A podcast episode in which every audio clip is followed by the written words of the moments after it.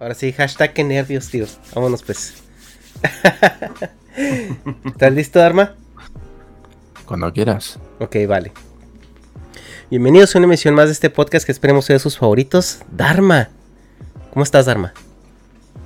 Cansado, cansado. ¿Qué pasa? Un placer, Ernesto, estar un día más en el programa. Sí, te creo. Es un, es un placer, ¿no? Es un placer. Para mí más. Porque, bueno, la gente ya vio en el título, ¿verdad? Tenemos que hacer clickbait, obviamente. Pero tengo conmigo a las dos personas más hermosas del internet aquí en este, en este podcast. Si usted creía que Dharma nos iba a reventar la realidad con su guapura, pues ¿qué creen? Ahora traemos aquí a, a la contraparte, al Némesis. Este. Y pues para mí es un placer este presentar aquí a Jordi Wild. No me la creo, tío. Bienvenido. ¿Qué tal? ¿Cómo estás? Eh, bueno, vaya presentación, ¿eh? O sea, se me han subido los colorcitos. Encima hoy que me, que me he ido a la peluquería a pelar, ¿eh? me he rapado un poquito, que llevaba unas pelambreras que parecía, vamos, yo que sé, salido de, de, de, la selva después de 12 años perdido. Y nada, gracias por la invitación. Eh, encantado de estar aquí, de, con Dharma, bueno, que ya sabes, y eso lo he dicho y lo digo en público, le tengo mucho aprecio, me parece un fenómeno espectacular. Me, me dijo si quería venir y, y yo con Dharma al fin del mundo, aquí estamos. Y ahora contigo, ready eh, a lo que sea, preparado para todo. Sí, dijo Jordi, me tengo que ir a poner más guapo todavía porque voy a estar con Dharma, entonces no, hay que, hay que balancear claro, ahí claro. las fuerzas, ¿no? No puedo, no puedo quedar en mala posición, entonces tengo que, tengo que hacer algo. Y si hace falta, me voy a hacer la estética. Ay, me, me, me, tenéis hasta el moño ya. me voy a hacer la estética, me voy a, me voy a cambiar la cara. Es que a, a, a Dharma ya, ya, le hemos, ya le hemos dicho muchas veces aquí, de hecho hasta se cohibe y se enoja con nosotros, pero decimos, tío, es que tú empiezas el podcast sin barba y va el podcast creciendo y se le va creciendo así la barba. Sí, así. y termino como Chad, no te jode, ya. me tiene, ya me tienes hasta el gordo, es que ya me vacilan con esto porque yo soy muy tímido y a, a, la, a la, mínima que pueden ya está, no, es que el, el español, el europeo, ya. En fin. Que, que, es curioso porque hay gente que no, que no sabe recibir piropos.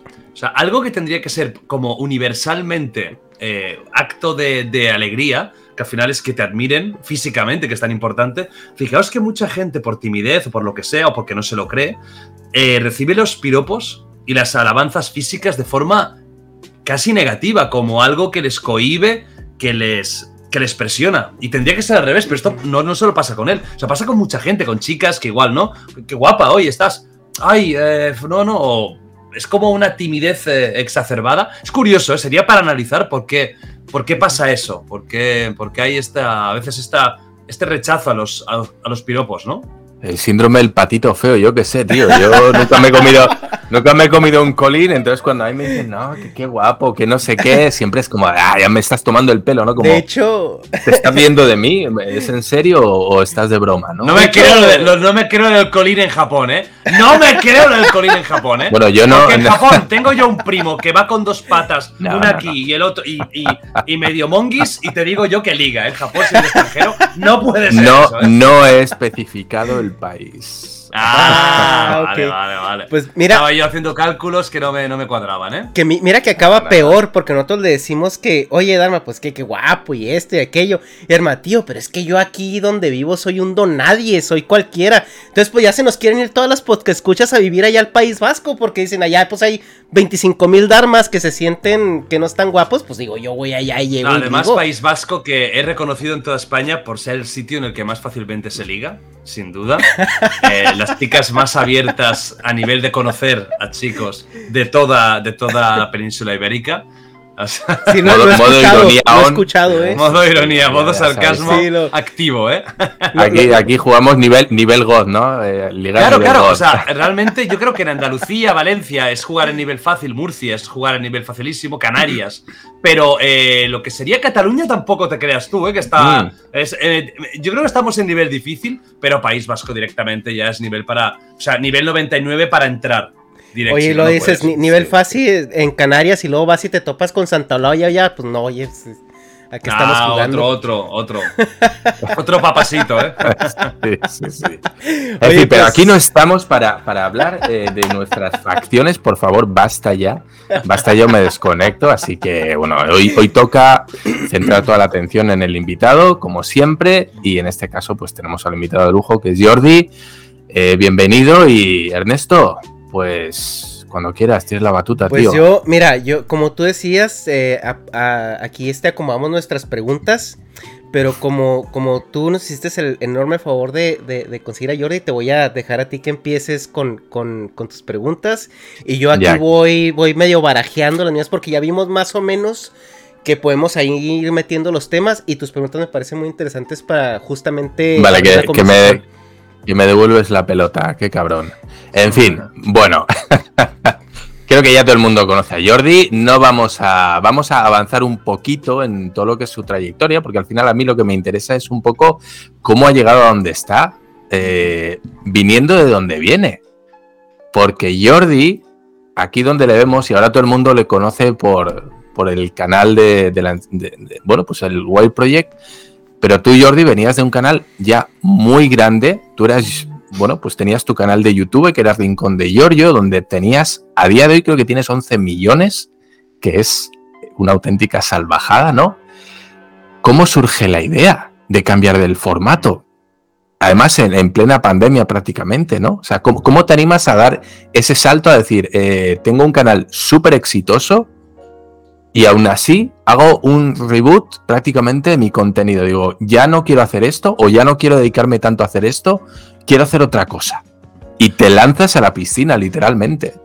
Sí, el, Rincón tiene, sí, casi 11 millones y medio y eh, la verdad es que ahora está, yo creo que en su mejor momento. Subo muchos menos vídeos, pero, por ejemplo, ahora he hecho la semana de Halloween, que eran eh, siete vídeos seguidos, todos mu- con muchos millones de visitas, ¿no? En, en- al momento, o sea, es rollo, pues si lo saco a las 5, a las 5 días siguiente ya tiene 900.000, un millón y medio, lo que sea. O sea, que, que el Rincón de Giorgio no está muerto. Está, creo que está más vivo que nunca. Sí que es cierto que mi canal principal ahora mismo es The Wild Project, ¿no? ¿Cómo viene lo de Wild Project? Pues yo siempre lo he explicado. Es una, es una pequeña anécdota, es una pequeña tontería, ¿no? The Wild Project nace yo conduciendo. Estaba conduciendo, estaba regresando de casa de mi ex, que vivía un poco lejos de mí en ese momento. Y estaba en el coche y estaba harto de escuchar música. ¿eh? Dharma, ya sabes que tú y yo somos del heavy metal. Pero lo típico que dices, hostia, ahora no me apetece, ahora quiero escuchar a gente hablando. Entonces pensé, hostia, pues la radio. La radio, en esa hora, que era tarde, una mierda. Había tarot, eh, consultas sexuales para viejos. Y digo, bueno, ¿esto qué es? Vale, podcast. Y no encontré ni uno que me hiciera tilín en español. Digo, hostia, no hay ni uno, ¿eh? Porque me gustaba mucho Joe Rogan. Pero en español, que aunque yo hablo bien inglés y entiendo perfectamente el inglés, tu lengua eh, siempre es algo especial, ¿no? Es como, la, es como engrasar todo, te lo engrasas bien con tu lengua. Y no había ninguno. Y hostia, pensé, coño, tío, ¿por qué no hago yo uno? Surgió así, me acuerdo perfectamente, estaba en el coche y pensé, hostia, ¿por qué no hago yo uno? Porque al final, mira, eh, eh, hablar se me da bien, comunicar se me da bien, tengo ya eh, el conocimiento de cómo hacerlo a nivel de cámaras, a nivel de cómo funciona YouTube, porque yo tenía claro que iba a empezar en YouTube. Y así empecé, y, y empecé haciendo pues un programa que era un podcast a la semana, que era el formato de uno versus uno, es decir, yo y un invitado. Y luego lo, lo expandí con la tertulia, que tú, tú, de hecho has estado en los dos formatos, ¿no? En, en la entrevista y también en la tertulia, porque notaba que me faltaba algo, es decir, que está muy bien que el invitado nos cuente cosas, pero yo tenía ganas de hablar de la sociedad, de hablar de, noticias, de hablar de temas que a lo mejor me apetece hablar. Pues oye, mira, yo qué sé, me apetece hablar del destino. Claro, eso ahí lo tenía un poco más encorsetado. Entonces nace la tertulia, que es un formato que, que es en YouTube era bastante novedoso en ese momento, porque es verdad que había muchos podcasts conversacionales, pero tertulia como yo la hice, no tantos, ¿no? Y, han gustado mucho los dos formatos. Y el podcast se ha convertido, claro, en mi uh, lanzadera.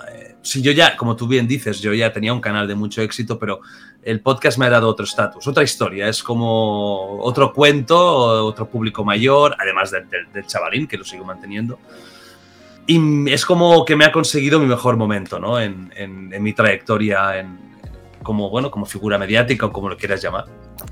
¿Ha sido esto algo planeado? ¿Tenías pensado este nivel de éxito? ¿Tú te hacías una idea de a dónde podía llegar?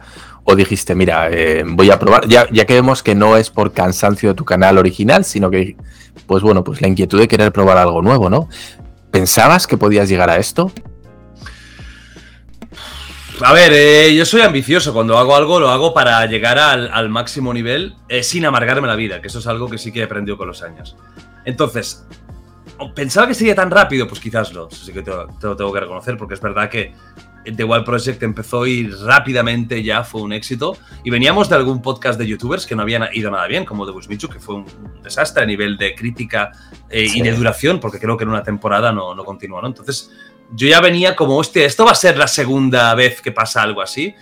Y no, y no, y de, hecho se ha convertido en el número uno del mundo en español, que es algo muy heavy, muy bestia y que a veces no me doy cuenta de, del impacto, ¿no? Claro, ahora mismo me cuesta, me, como hace tan rápido, me cuesta pensar. Yo cuando empecé pensaba que sería el número uno. Yo creo que en algún momento lo pensé, porque yo ya venía de, realmente de tener mucho éxito. La pregunta buena es cuando yo empecé el Rincón de Giorgio, pensaba algún día que llegaría ahí Ahí sí que era un poco más quimera, pero yo aquí, quieras o no, yo ya venía de saber lo que era la fama, de, saber lo que era tener creo que cuando empecé el podcast, no sé qué tendría, 9, 10 millones de suscriptores, eh, que tendría 2 millones en Twitter. O sea, yo ya venía de, un, eh, de saber lo que es esto. Entonces, esto ha sido como la confirmación y un cohete que me ha propulsado, pero yo ya venía en una lanzadera. Entonces, eh, Creo que sí, creo que sí que pensaba que podía llegar a estas cotas. Tan rápido quizás no. También es cierto que la pandemia, aunque yo no empecé en la pandemia, yo empecé justo antes, yo no sabía que iba a pasar esto. De hecho, tengo un podcast que me estoy riendo del COVID. Porque es que, son, claro, imagínate, es súper premonitorio. como dos, dos episodios, ¿no? Antes de, antes de la pandemia, o, tres, porque creo que construiste el estudio y todo.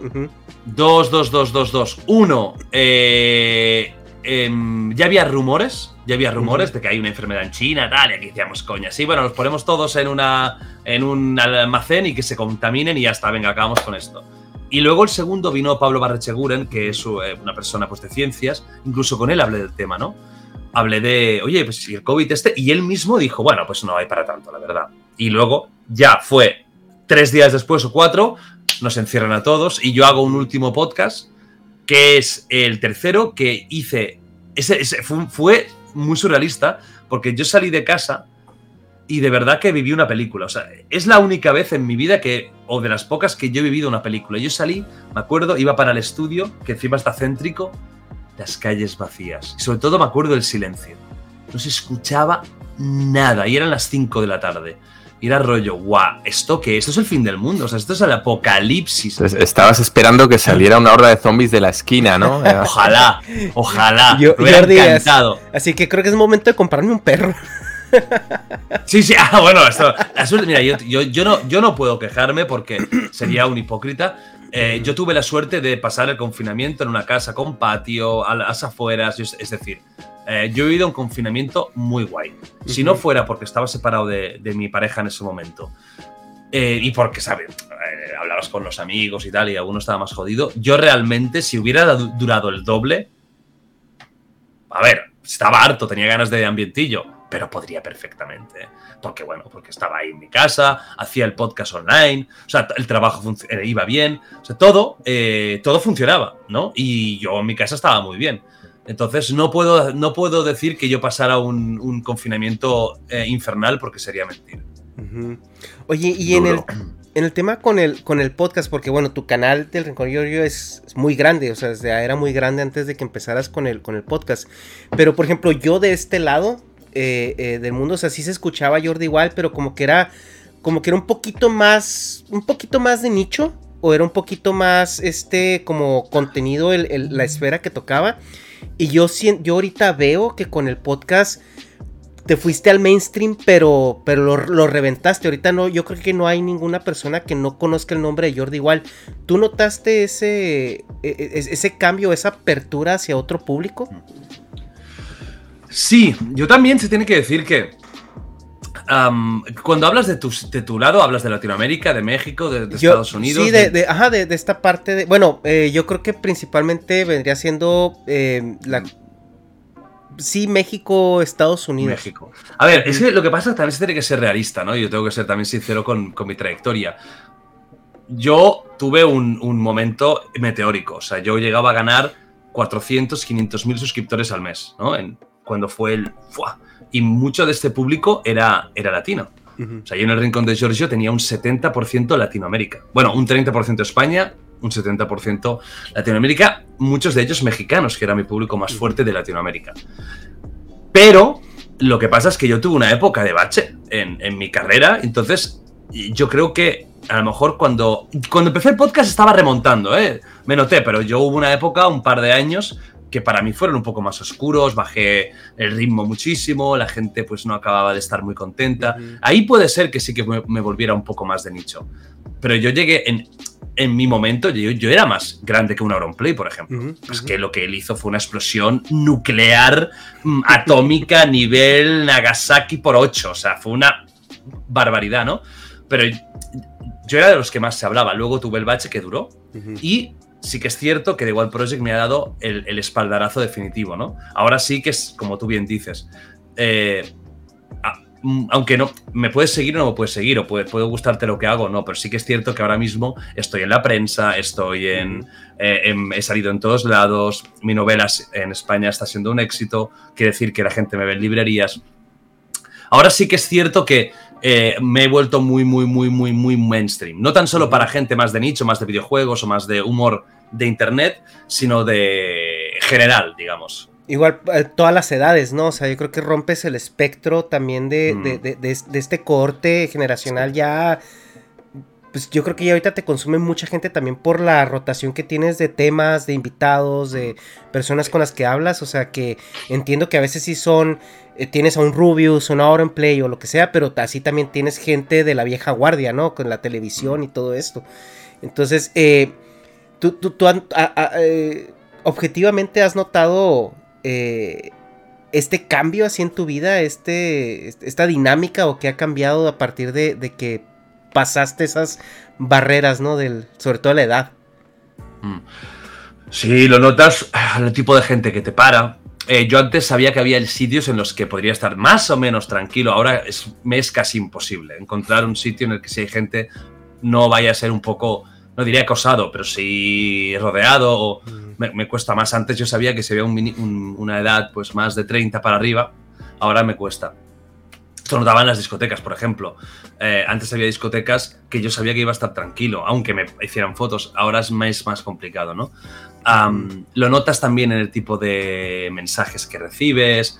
Lo vas notando, ¿no? Ves, vas notando que sigo teniendo un público muy joven, porque no, no, no nos podemos engañar. La gente que estamos haciendo contenido en Internet tenemos un público, en algunos casos, infantil.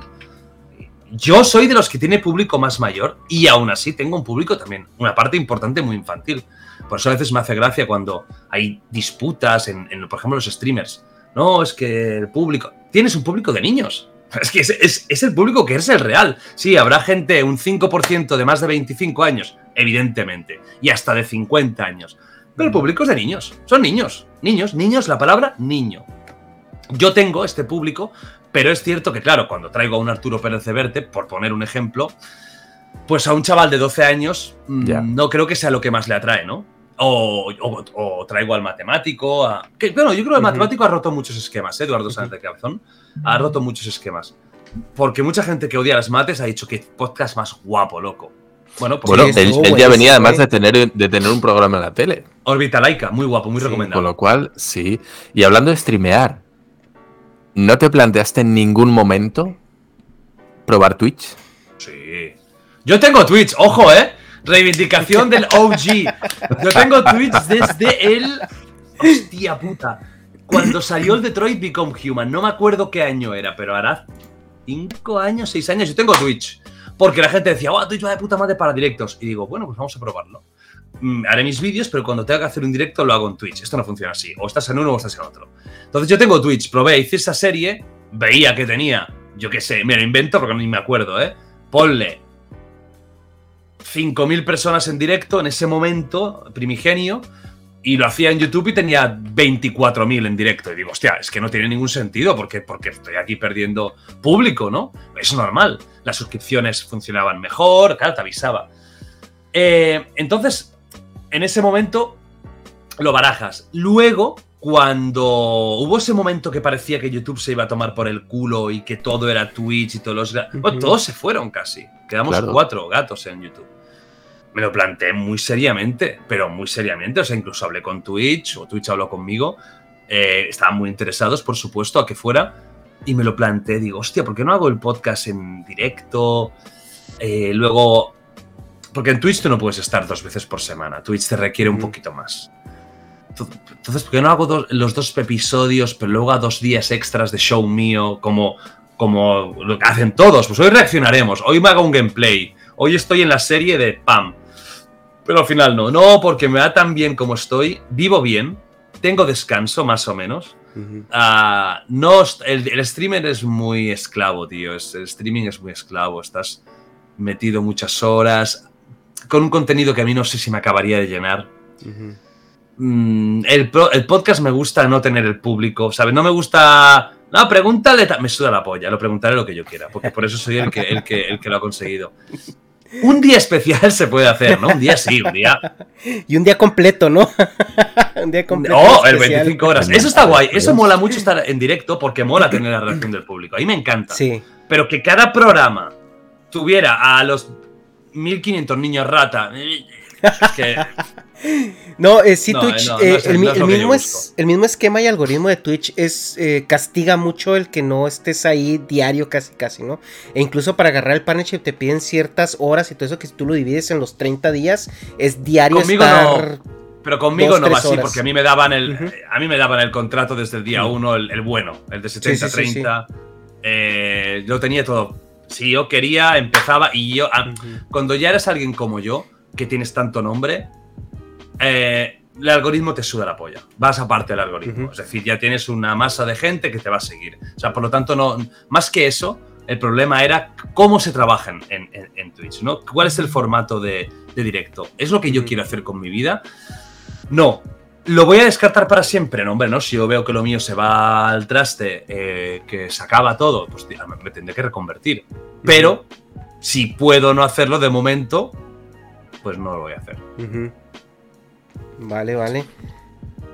Y bueno, hablando de las entrevistas, eh, digamos que es un formato compartido, porque al final tú eres el director, eres el presentador, pero sin invitados, The Wild Project eh, no tendría una trayectoria larga.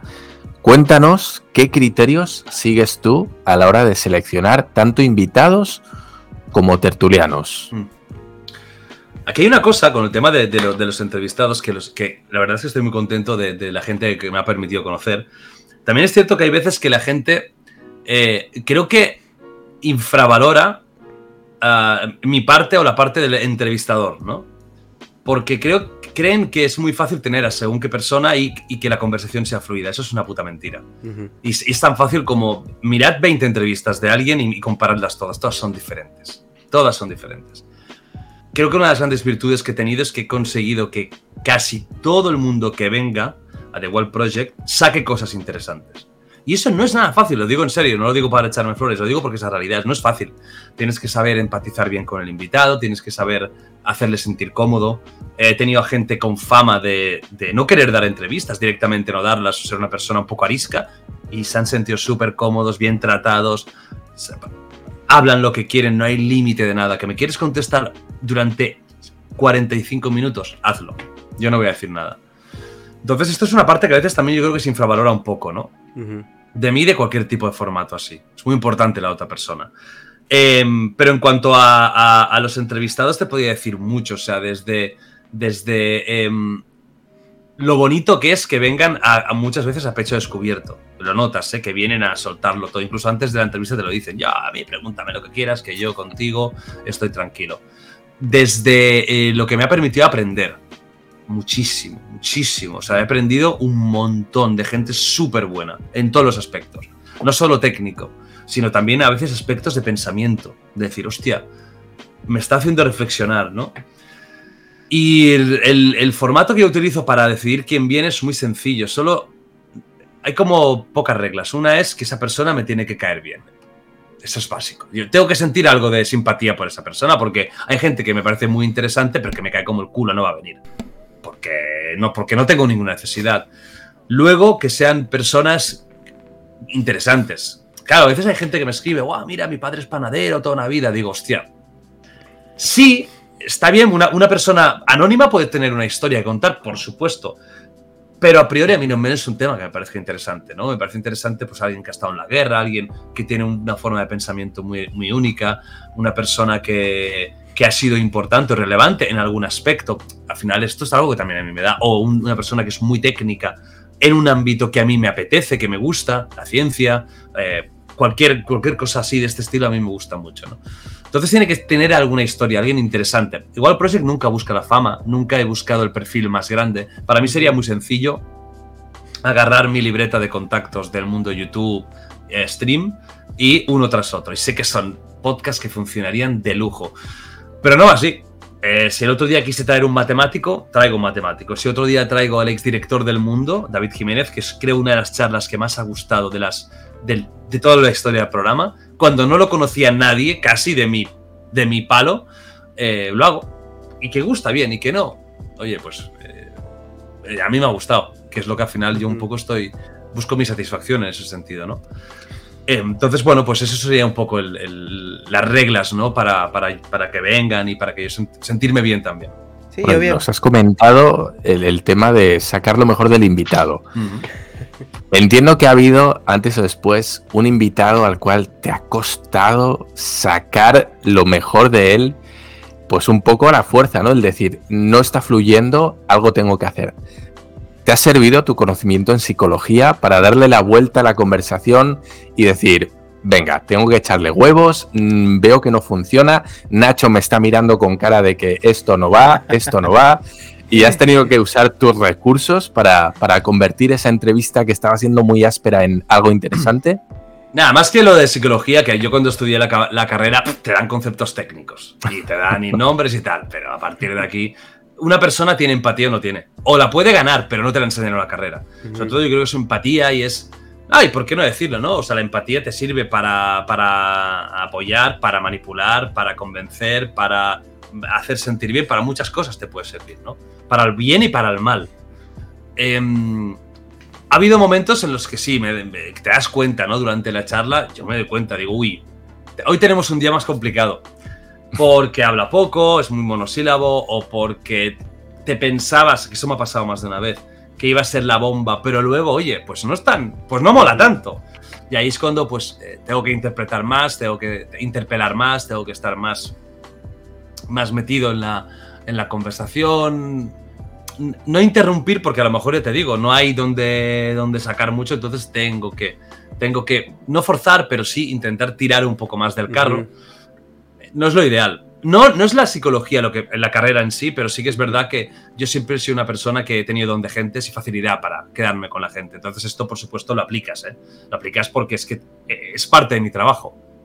Y a la inversa, tener ese, ese invitado que dices tú, eh, vine por cobre y encontré oro, ¿no? Alguien que te hace, que te hace el programa el solo. Hay gente que ya lo sabes que va a ser facilísimo. Cuando viene un Iker Jiménez, por ejemplo, un tío que toda la vida en la tele, que es un mega comunicador, pff, a ese le podría decir buenas tardes, cuéntame algo, dos horas después digo, bueno, ya hemos acabado el programa. Se notan las tablas, ¿no? De la gente. Hombre, buah, te digo. Eso, es- eso, esos son tirados, esos son programas tirados. O gente que habla mucho y que, que encima tiene gracia hablando. Sí. Incluso youtubers, ¿no? Un Chocas, un Illo Juan, o sea, son súper fáciles de hacer porque son gente que está acostumbradísima a charlar. Entonces, cualquier tema que saques, sabes que tienes ahí, tienes buena conversación. Eh, y es un regalo, sí, hombre, está muy guay. O cuando, te- o cuando dices, David Jiménez, por ejemplo, ¿no? Que lo pongo como ejemplo porque es de los últimos. Hostia, yo pensaba que iba a estar bien. Pero luego cuando terminé, me acuerdo de pensar, madre mía, que esta entrevista es una puta bomba. O sea, habla de- de- del tema de la guerra, cuando era corresponsal, cuando es director de, de un diario de los importantes de España, cómo le intentaba manipular los políticos, los empresarios. Todo es una locura. Y eso me di cuenta, mientras estaba en conversación, digo, guau, es que este, a este tío no tengo que decirle mucho. Con poco, él mismo ya sabe lo que tiene que decir, lo que no. Es un periodista de raza, ¿no? Entonces, es- es- estos casos son muy chulos. La mayoría de gente que traigo es, es- muy fácil. O sea, me he encontrado pocas veces con esa situación de decir, vale, me esperaba oro y me están dando pata de palo y, y- y maderón del malo, ¿no? De- Que toca que remar, tiene ¿no? gusanitos dentro. Remar en cajeta. Sí, sí, Eh, remar ahí con cajeta y con agujeros. Oye, y algo que yo te quería preguntar es acerca de la, la autogestión de la fama, porque obviamente ahorita ya, vaya, o sea, yo me acuerdo que antes ver a alguien en la tele era, güey, era lo, lo más y en el cine, olvídate, no se tocaba, ¿no? Incluso la gente del cine no bajaba la televisión y la gente, o sea, era, era muy, muy, muy marcadas esas líneas. E incluso, bueno, yo, yo soy más, más o menos de su quinta.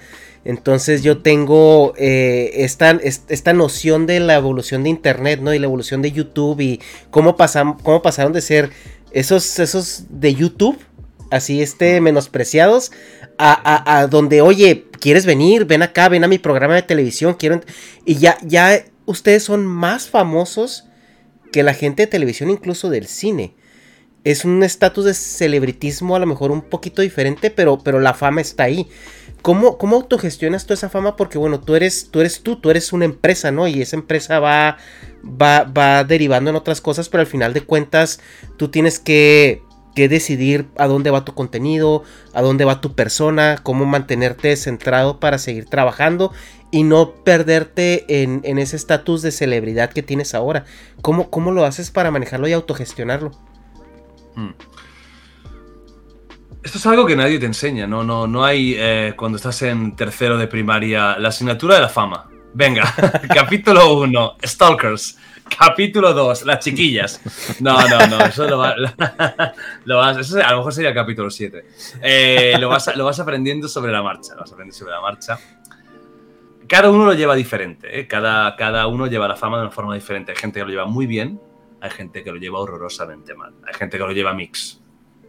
También hay momentos. Mira, lo primero es que te adaptas, eso, es- eso está claro. Ta- También decías una cosa interesante, ¿no? Antes de ir quizás al meollo, que es el tema de, de que antes nos tenían como, como fama de tercera, o de cuarta, o de quinta, ¿no? Eran como estos del frikis, cuatro frikis de internet. Y esto es así. O sea, yo lo notaba y lo notábamos todos, que éramos cuatro. Las nociones que éramos cuatro mataos. Cuatro mataos. Claro, de repente pensaban, hostia, cuatro mataos. Y ha ganado un millón de euros en un año el matado este. Dice, ey, ey, ey, que a lo mejor no está matado, ¿eh? Claro, claro, cuidado. Que a lo mejor el matado eres tú. Y eso fue un choque. Eso fue un choque. Porque es como, coño, pero ¿esto qué es? Estos tontos. Y yo también lo entiendo, porque si eres un tío de 50 años y ves a cualquier youtuber de la época, ¡Wow, Dios mío! guau", Es, es otro lenguaje. Es otro lenguaje.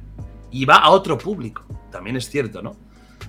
Pero creo que ahora, como bien dices, esto está cambiando por completo. Yo creo que ha ayudado mucho gente como Ibai, que ha fusionado muy bien el formato nuevo con en- también entrevistas con gente de toda la vida, con, la- con los periodistas, con el deporte, gente muy top, como Auron, como Rubius, leyendas, ¿no? Que la gente ya sabe que son leyendas. Yo mismo con, con esta fusión que también hago, ¿no? De- del mundo clásico con el mundo de Internet, creo que hemos sido un poquito los que, los que em, hemos abierto a, a lo antiguo, que se den cuenta de que nosotros, de que un tío que se esté todo el día jugando videojuegos tiene tanto mérito como el que está actuando en Hollywood. Al final no deja de ser entretenimiento. El que está actuando en Hollywood tampoco es eh, neurocirujano. Es un tío que le dan un guion, se lo lee y lo interpreta lo mejor que puede. El que está haciendo gameplay, lo mismo. Es un tío que se pone ahí, lo hace lo bien que puede y entretiene. Al final, la, casa- la- la- la clave está en: ¿eres entretenido para cuánta gente? Y esto es lo que vales. ¿A cuánta gente entretienes? Y el tema de la fama, ahora que ya podemos decir que lo único que nos falta, lo único, y, por, y, que, y que tarde y que- o que no llegue, son los paparazzis. No tenemos aún este estatus de eh, con quién nos acostamos o eh, de amorío. Esto aún no lo tenemos, pero lo tenemos más en el ambiente Twitter, que es una puta cloaca. Pero no en la prensa, no, te- no hay la revista. Lo intentaron y, se fue a, a tomar por el culo, por suerte. Lo intentaron, ¿eh? Me acuerdo que salía en la portada. La, eh, la Cuore o alguna de estas, ¿no? Que eran. Sí, y no me acuerdo cómo se llamaba, pero era rollo. in- intentar hacer lo mismo con el mundo de YouTube. Salía el Rubius, salía yo, y, y- y- y qué fuerte que teníamos paparazzis. Me sentí fatal, ¿eh? Pero le salió el tiro por la culata. Pero creo yo que claro, eso te- tiene que ver también por la personalidad del youtuber, ¿no? Que es como más, como que siento yo que en la televisión y en el cine se guarda un estatus, una como Mm. compostura, un aura de, de privacidad, ¿no? Y, y el, y el youtuber es más, este soy yo. Mm. O sea, y- Eh, Eso pasaba antes, pero ahora fíjate que casi todos los actores tienen redes sociales y están todo el día haciendo el subnormal ahí. Eh, los de la tele también, los de la tele al final, todos con sus redes, preocupadísimos porque se dan cuenta de que no son buenos en esto, no se, no se les da bien. los, los presentadores de televisión, que no saben utilizar el formato bien. Y, ves que están preocupados por eso. Se ha perdido un poco la magia del famoso inaccesible, que a mí me gustaba. O sea, yo cuando era pequeño y veía a un famoso y era como, oh, Dios mío, qué vida. Y ahora el famoso lo ves que está yendo a comprar y te hace un stories y te hace un TikTok bailando. como rollo. Pierde esa, pátina, ¿no? De... Esa aura, esa aura, a mí, a mí me gustaba el aura esa, ¿eh? Pero bueno, son cambios generacionales, es lo que ahora, es lo que ahora toca. Entonces, el tema de la fama, pues cada uno lo gestiona diferente. Yo, en mi caso, eh, entendí rápido, y ahora cada vez va más, ¿no? Entendí rápido que hay cosas que ya no voy a poder hacer, o que o si las hago, me la juego a que sean pesadas. Yo decido si ese día lo quiero hacer o no. ¿Qué implica esto? Pues yo, para, para mí, por ejemplo, ir al cine es, una, es, un, es un momento. Es un momento que tengo que decir, bueno, ¿Tiro la moneda o no? Porque puedo tirar la moneda y que, y que, oye, de puta madre, pero puede salirme el tiro culatero, que esté toda la película con un grupo de gente mirándome constantemente, observando, haciendo fotos, ir a cenar en según qué sitio, lo mismo. Parque de atracciones, lo mismo. Mm. Eh, centro comercial, lo mismo. No hay ciertas cosas que yo ya me la juego, pero tú, pero tú lo sabes. Lo más jodido para mí de la fama, y creo que es lo que más jode a todo el mundo, es la presión social. La presión social de siempre estar observado por la masa, de la presión social del éxito, de de decir, hostia, estoy aquí, pero si estoy aquí, la gente que pensará de mí, ¿no? Tengo que estar aquí. Y es, eso es lo jodido. Pero bueno, yo lo llevo bien. La verdad es que me la pela bastante lo que se diga de mí ya desde hace años. Y voy bueno, a la mía, hago lo mío. Es que tú tienes toda tu vida adulta de, famoso, o sea, básicamente, ¿no? Entonces yo creo que este, eh, esta curva de aprendizaje ya, para ti ya la tienes como muy internalizada, pero eh, ¿en qué momento tú te diste cuenta de que de que lo que hacías o lo que decías eh, iba a repercutir mucho, ¿no? A, nivel mm. personal. O sea, ahora sí que tu, primera, tu primera funa o tu primera vez que dijiste, ah, cabrón, ya, ya lo que yo tuité o ya lo que yo publique en mi, en, en mi canal de YouTube o algo tiene impacto y la gente lo está viendo y va a sacar clics de ahí o va a sacar este, historias de ahí. Bueno, pues todos los temas de. es que no, me acuerdo de exactamente la época, o sea, el, año, ¿no? Pero era cuando, cuando empezó quizás más la, la, cultura esta del, del bienquedismo, del tema feminismo, del tema. Ahí es cuando empezó a, empecé a notar de decir, uy, uy, que hay masas que están muy sensibles. Mm. Y ahí te dabas cuenta de que, hostia, lo que antes yo hacía una broma a mi colega por Twitter, ahora esa misma broma puede ser un problema que sería 2017 quizás, 2018, 2000, sí, 17 o algo así. Porque antes era una puta jungla, quizás demasiado, ¿eh? O sea, yo soy el primero que dice, veo cosas, veo cosas que yo decía o hacía que, que hoy me o sea, me siento mal viéndolas, porque nuestra mentalidad ha cambiado mucho, para bien en algunos casos. Es decir, y a mí me parece fantástico que haya mucha más conciencia feminista, que haya mucha más conciencia respeto a las minorías, eh, ya sean raciales, ya sean eh, sexual, de orientación sexual, género, me parece perfecto. Pero creo que nos hemos pasado de tirada. Y hemos llegado a una especie de inquisición extraña en la que, bueno, hay como cámaras de eco en las redes sociales donde grupos ideológicos intentan menoscabar al otro por cualquier tema, ¿no? y es lo que ha convertido que, por ejemplo, Twitter, que es la red social que es más así, para mí se ha convertido en un puto vertedero y que me da asco pasar mucho rato en Twitter. Yo hago la mía, hago mi broma, hago mi comentario, me hago mi promoción y poca cosa más. Claro, pero además estamos en un punto en el que ya no son las opiniones que tú viertes, sino en tu caso pueden ser los invitados, porque tienes invitados que son muy cómodos en ese aspecto, un Nate Gentil, un... Pero tienes invitados que son muy incómodos para ciertos sectores. Has tenido a Oriol Junqueras, has tenido eh, Juan Soto Ibars, Pérez Reverte, que son invitados que dependen que ambientes pueden percibirse como hostiles o muy incómodos. Em, entiendo que esto no lo tienes en cuenta por lo que has mostrado. ¿Te ha causado algún malestar? Eh, ¿Has tenido repercusiones por eso? ¿Te, han intentado funar por, oye, ¿cómo llevas este? Eh, ¿Has masajeado a este con la entrevista? ¿O ha sido poco duro? ¿O demasiado duro, no? Incluso. Que yo sepa, no. A ver, está claro que si yo ahora mismo, cada vez que traigo un invitado de estos, pongo Jordi Wild en Twitter, eh, bueno, no hace falta que venga nadie. Lo pongo ahora y me vuelvo loco me vuelvo loco, me vuelvo agresivo y quiero salir a la calle a pegar a gente. O sea, es que me, pasaría eso, por lo tanto no lo hago. Porque es que. y- pero esto, esto se aplica a cualquier persona conocida, ¿eh? Ujú. Que Messi se busque, que Cristiano se busque, que se busque eh, Risto, que se busque cualquier persona, que se busque Rubius, que se busque incluso gente que cae también como Ibai, como Auron, que Ibai ha tenido problemas de hate. Un tío que es súper blanco, que su humor es para todos los públicos, que es muy correcto. Incluso él, que es como un ser de luz, ha tenido hate. Eh, claro, imagínate, ¿no? Pues imagínate yo que no me corto. Pues en ese sentido, siempre hay los críticos, de siempre, pero es verdad que en, en ese sentido no he tenido casi problemas. O sea, he traído a gente, como tú bien dices, que tiene controversia, pero Julio Junqueras, la gente salió encantada. Incluso la gente que no está de acuerdo con él dijo, hostia, qué tío más interesante para hablar. Con Arturo Pérez de Verte, la gente le encantó el podcast. Y creo que es uno de los tíos que tiene una mala fama menos merecida de todos. Porque es verdad que es muy, es muy incendiario en Twitter. Pero siempre hay una lógica y no, es, no te va a llamar subnormal porque sí, ¿no? Juan Soto Ibars, que tú puedes estar de acuerdo con él o no, pero lo justifica todo perfectamente. De hecho, cosas que ha dicho, como lo del sí es sí, ha tenido toda la puta razón. O sea, la clavó. Dijo, esta ley es una mierda porque va a provocar que Mm. violadores, abusadores salgan antes de la cárcel. Ya lo verás. ¿Qué está pasando esa semana? Esa noticia de la semana. Esa noticia de la semana. Y muestra otra vez, pues, ineptitud en nuestros políticos y, y- y muy poca autocrítica, desde luego.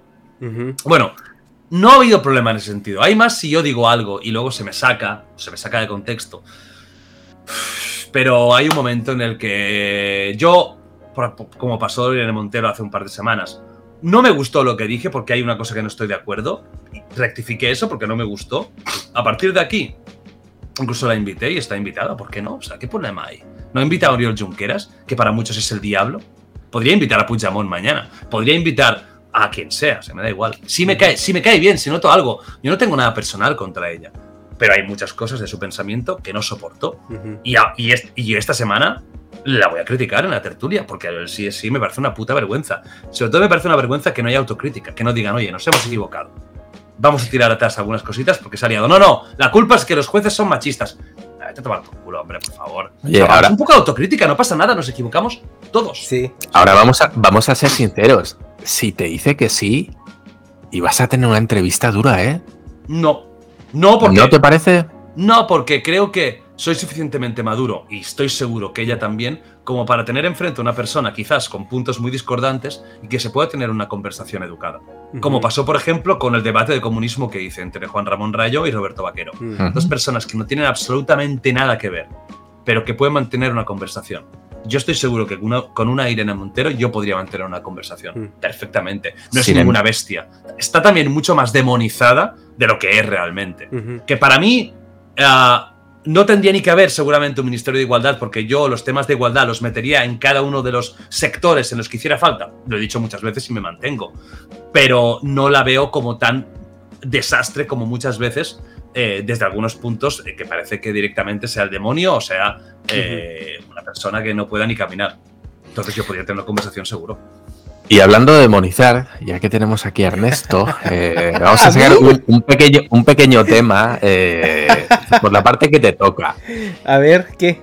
Rubi- Rubius, Auronplay. ¿A mí? eh, ¿cómo, ¿Cómo se saca? Sí, por las por lo que comentaron. Ah, con porque aquí Eslan. ¿Cómo parecen los sacar- Eslan, ¿no? Porque aquí parecen los Eslan. ¿Cómo se saca de, de- de contexto en una conversación que es entre colegas? Porque al final no termina de salirse de ahí. Es una conversación entre colegas y la repercusión que puede tener un comentario más o menos acertado, pero que de puertas para adentro todo el mundo lo hace.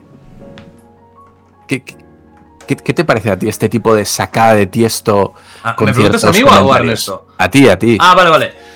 Buah. A ver, mira, te vamos a poner parece- porque. Espérame, porque Ajá. ya lo platicamos de Arme y yo. Y, y- y yo, siendo mexicano, yo no veo problema con lo que ellos comentaron. Eh, eh, sin embargo, no están equivocados, ¿eh? O sea, obviamente ve- ve- ve- ve- venir, a, venir a México por, por para recibir un premio que a lo mejor no les, no les ofrece nada a ellos con los monstruos que son. Es una inconveniencia y es una. Es, es- es incómodo, o sea, güey, porque yo voy a tomar mi tiempo, voy a dejar de, de producir mi contenido, de ganar dinero, por ir a unos premios que no me ofrecen nada. O sea, no, no me dan nada. sin embargo, me están metiendo en una, en una controversia que yo nunca busqué y que es completamente innecesaria, ¿no? O sea, es, lo que, o sea, yo, yo honestamente eh, los justifico a ellos en su, en, esa reticencia de, venir a, personarse a unos premios que a lo mejor, pues no les llama la atención, ¿no? Mira, aquí hay varios puntos. Uno, evidentemente, como dice Dharma, es una conversación de amigos. No hay nada que si te lo puedas tomar en serio desde que Auron dice que si el avión van a tener problemas con la verga. O sea, es que. O sea, ¿Cómo te puedes tomar en serio o sea, una, conversación de vacileos, porque se están vacilando, al final son dos latinos, dos españoles, en el que se están vacilando mutuamente. Están haciendo coña, están haciendo broma.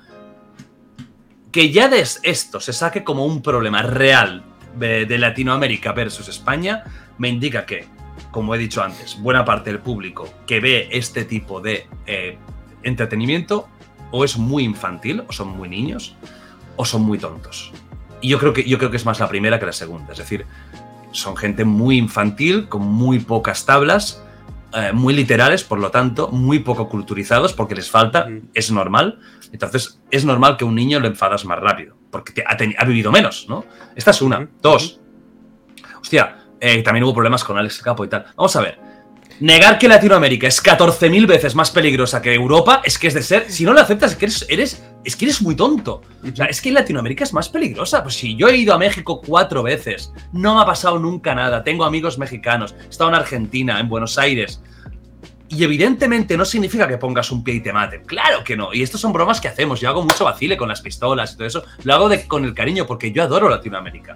Os lo he dicho antes, el 70% de mi público en el rincón de Giorgio era latinoamericano y siempre me han tratado 10 y han entendido mi humor, me han, han sido súper cariñosos, pero son países, o muchos de los países, que tenéis problemas o tienen problemas estructurales graves, donde la policía es una mierda porque les pagan cuatro duros y está absolutamente corrupta, donde hay una cultura de la criminalidad que en muchos casos ya está arraigada en, el, en la propia vamos a decir, idiosincrasia del el país, como podría ser en Colombia, en México, eh, donde hay cosas como cárteles que nosotros no sabemos ni lo que son. Tenemos cuatro bandas de mataos en la, plaza y ya estamos cagados nosotros. Hostia, los latin, no sé qué. Tío, en Latinoamérica tienes cárteles organizados que te secuestran, que te matan. Tenéis cultura de armas mucho más fácil que aquí. Aquí es dificilísimo ver una pistola. Es casi imposible. O sea, es muy complicado que alguien tenga una pistola. O eres poli o eres cazador y no vas con la pistola. Es diferente, o sea, es que negar eso, porque también negaba, ¿no? Es que Latinoamérica es segura. Bueno, Latinoamérica es segura si la comparas a lo mejor con el Congo, pero no es segura si la comparas con Europa. Y eso me lo dicen a mí amigos colombianos que me dicen, es que, que, os quejáis de Barcelona, pero es que tenemos zonas en Colombia que no puedes estar de noche, ni para un colombiano.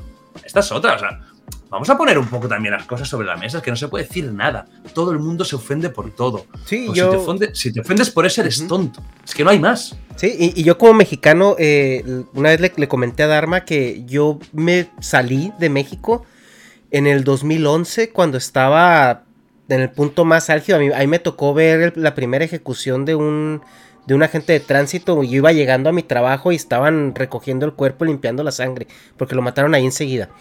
Entonces a partir de ahí fue, yo, yo mi juventud, mis últimos años de colegio los, los viví con un solo amigo. Él se subía a mi carro, yo me subía a su carro, nadie más se subía a nuestros, a nuestros coches. Porque pasaba de que te subías de ride con alguien y iban a matar a ese alguien y te llevaban entre, entre los que estaban ahí. Entonces era muy, muy tensa la situación, era muy difícil. Y yo recuerdo que cuando, cuando salí de, México, que me vine a trabajar acá a, a California, eh, mi acto de adrenalina era conducir en las noches con los vidrios del coche abajo y pararme en los semáforos en, rojo sin sentir algún miedo o alguna... Era, un acto de adrenalina, güey. O sea, sentías la adrenalina eh, a ese punto. Entonces, obviamente, digo, y, sin, sin, ir más allá, esa semana se viralizó la, el video de un perro con una cabeza humana. O sea, justamente en. Lo hablé, lo hablé en, el podcast, eso. En, esos días. Entonces, oye, le estás reclamando a personas. Es que no somos inseguros, no pasa nada. Y lo único que les llega es. Pues es, la basura que está sucediendo, ¿no? Entonces, pues tampoco podemos culparlos. Y volviendo al tema, o sea, era un colegio, era una plática de, amigos. evidentemente, El, si vamos a los SLAN o quien vaya a los SLAN va a salir del avión, se va a ir a un hotel cinco estrellas y, no va a vivir el México real. Evidentemente. A no ser que quiera, porque a lo mejor yo si fuera, que no lo sé, no, no sé si ni voy a estar nominado por el tema del stream y tal. Si fuera, que incluso aunque estuviera nominado tampoco sé si podría, pero bueno, si fuera, yo soy una persona que a mí me gusta mucho la calle, me gusta mucho ver las cosas de verdad y a lo mejor me cojo a, dos amigos mexicanos y digo, loco, vamos a tomar unas enchiladas, pero, pero en un sitio chulo de México y me pongo una capucha y porque me apetece, o sea, me apetece realmente vivir eso, ¿no? Pero lo último, ¿no? Que era el tema de, lo, de que es un, es un premio. Es que si me dijeras que van a México o tenemos que ir a México para hacer el vídeo de nuestra vida o porque hay algo muy importante, todos iríamos. Todos iríamos, porque nosotros fuimos de gira, por ejemplo, por Chile, Argentina, cuando hicimos ese tour los, los youtubers. Y fuimos tan contentos y nos lo pasamos increíble. Pero ir a unos premios oye, pues no tampoco es algo que, te vayas a morir de la ilusión, aunque ganes. Y esto es una realidad. Muchos dicen, no es que los latinos venían. Bueno, pues vienen porque tampoco son tontos y van a hacer contactos. Vamos a poner también un poco la realidad sobre la mesa. O sea, ¿por qué vienen? Pues porque España es muy poderoso a nivel mediático del mundo youtuber y streamer y tal, y saben que si vienen van a conocer a gente que, con la que juegan, van a hacer contactos, van a hacer piña. También vienen por un interés propio. Aquí no todos somos eh, hermanitas de la caridad, nos movemos en muchos casos por interés. No, no digo a malas, ¿eh? Para nada, yo también me he movido muchas veces por interés. Digo, hostia, ¿qué palo me da ir aquí? Pero tengo que ir porque voy a conocer a Manolito que me interesa conocerlo. Y me da un palo, pero lo hago. Pero también lo hacen ellos. Entonces, si había gente, no, es que siempre tenemos que ir los latinos a Barcelona, bueno, o a España. Bueno, se, ha hecho un premio. No se ha hecho más, solo ha habido una gala. Tampoco no están cada dos por tres trayendo a gente en Latinoamérica. Y evidentemente España eh, ha sido muy importante a nivel del mundo del stream, ¿no? El más grande del mundo es Auronplay, a nivel de cifras. antes es verdad que había Germán, pero la otra gran estrella era Rubius, la otra gran leyenda. Había gente muy top aquí, entonces es normal que en España haya habido mucho movimiento.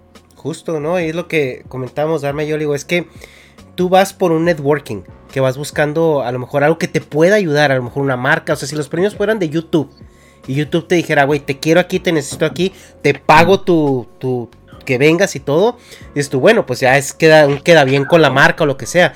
Pero, tío, ¿qué, networking le puede beneficiar a Auronplay o a Rubius o a, estas personas? ¿A, qué van a México? ¿A qué les, o sea, ¿Cuál es por ilusión. beneficio? Lo único razón más que fueran es por ilusión. Más allá de a lo mejor conocer México, pero digo, si yo, yo quiero conocer México, yo me voy en un tiempo que yo quiera, a lo mejor que esté baja la monetización, a lo mejor que yo tenga, yo tenga programadas mis vacaciones y me voy a Cancún o me voy a, a lugares que a lo mejor me interesen más. Sí, no, no.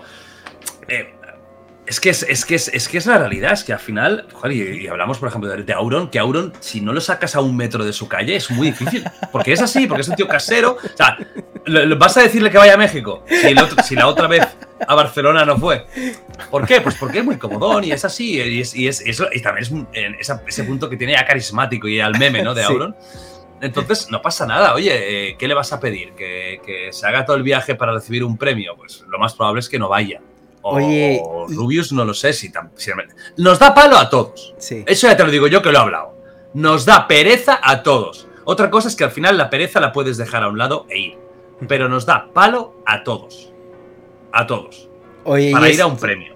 Esto, esto quisiera, eh, tú has sido también muy abierto en tu crítica de cómo el Internet está influyendo ya en, nuestra vida personal sobre todo la cuestión de anonimato en internet que yo creo que ya también es un problema y hay que empezar a, buscar mecanismos para regularlo, o sea, porque al final de cuentas, o sea, no sé si a ti me imagino que si te han llegado amenazas, si te han llegado de que te voy a partir y esto y aquello, y es muy difícil eh, tener una rastreabilidad en cuanto a, a quién te está, quién te está jodiendo, ¿no? Y en estos temas de la funa, en estos temas de las cancelaciones y todo esto, es muy fácil hacerlo detrás del anonimato. Eh, eh, obviamente hay, hay, dos líneas, ¿no? Hay gente que dice que, hay que proteger el anonimato en Internet. Mm. Pero es verdad que ya el Internet es parte de nuestra vida, incluso más parte de con lo que interactuamos físicamente, ¿no? O sea, tenemos incluso relaciones significativas a través de internet, sobre todo esta pandemia exacerbó todo eso, ¿no? Yo ahorita mis mejores amigos no es gente que yo haya conocido en persona. Hay gente que yo le he visto a lo mejor una vez, a Dharma yo lo he visto una sola vez en mi vida en persona y es uno de mis mejores amigos. Entonces, esa noche inolvidable, esa noche esa inolvidable. sí, esa noche inolvidable de pasión, Ajá. sexo absoluto. No, y luego, te, y luego te cuento en- lo que pasó con. Kira en Japón, ¿eh? El mezcal, el mezcal. No, pero eh, eh, que los tuve a los dos aquí, ¿eh? Akira, Akira y Dharma estuvieron los dos aquí y no, no te cuento qué sucedió. Akira, otro Pero- genio, otro genio. Sí, Akira. sí, te quiero mucho, Kira. Saludos. Este, pero eh, ya llegamos a ese punto donde, güey, ya, ya necesitamos tener una dirección en internet, o sea, ya necesitamos ligarlo de alguna manera. Eh, ¿tú, ¿Tú cómo propondrías una gestión y una regulación de internet? Y también, ¿qué internet regular y qué internet dejar un poco anónimo? Hay una, una cosa muy clara. Si tú proteges mucho, mucho, mucho, mucho el anonimato, es que algo tienes que esconder. Esto es así. Esto es la, la básica.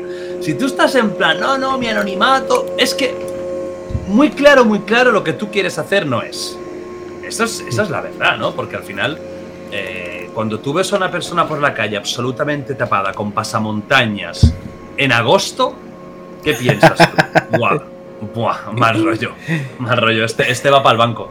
Claro, pero al final te escondes. Cuando te escondes es que algo quieres esconder, ¿no? ¿Qué problema habría que pusiéramos el puto DNI o la identificación personal cuando te registraras en, un, en una red social? Que es el punto mágico, las redes sociales. Es el punto mágico. Porque una web yo entiendo que tú si vas al marca a leer si ha ganado el Barça, no tienes que poner ahí el DNI. Espera, que soy Manolito. Pero, por ejemplo, una red social, hostia, ¿por qué no? Es que no lo entiendo cómo coño no se está haciendo ya. Y luego tú, con tu identificación, que tampoco creo que tuviera que ser pública para todo el mundo, Ajá. eso es lógico, porque igual que yo no voy por la calle con un cartel de me llamo Jordi Carrillo, no, porque no, no, no es así. Pero si a mí- yo la lío y te cojo a ti, te voy por la calle y te pego un coscorrón y tú me denuncias, yo soy una persona rastreable y entonces es fácil. Si yo soy eh, Extreme Rules 69 Men y te acabo de decir que te voy a matar, hijo de la gran puta, y como te vea te reviento, que eso es denunciable, porque por Sí. la calle eso es denunciable. Eh, bueno, me borro la cuenta el día después y rastréame.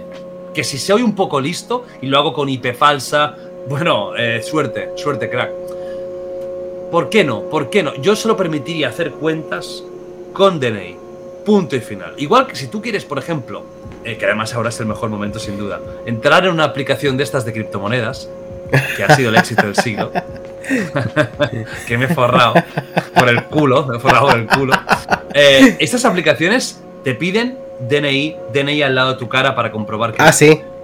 Oye, Sí. ¿por qué? Porque manejamos money, porque son cosas importantes. Oye, pero cuando tú manejas opiniones y hay interacción social, eso es muy importante también, ¿eh?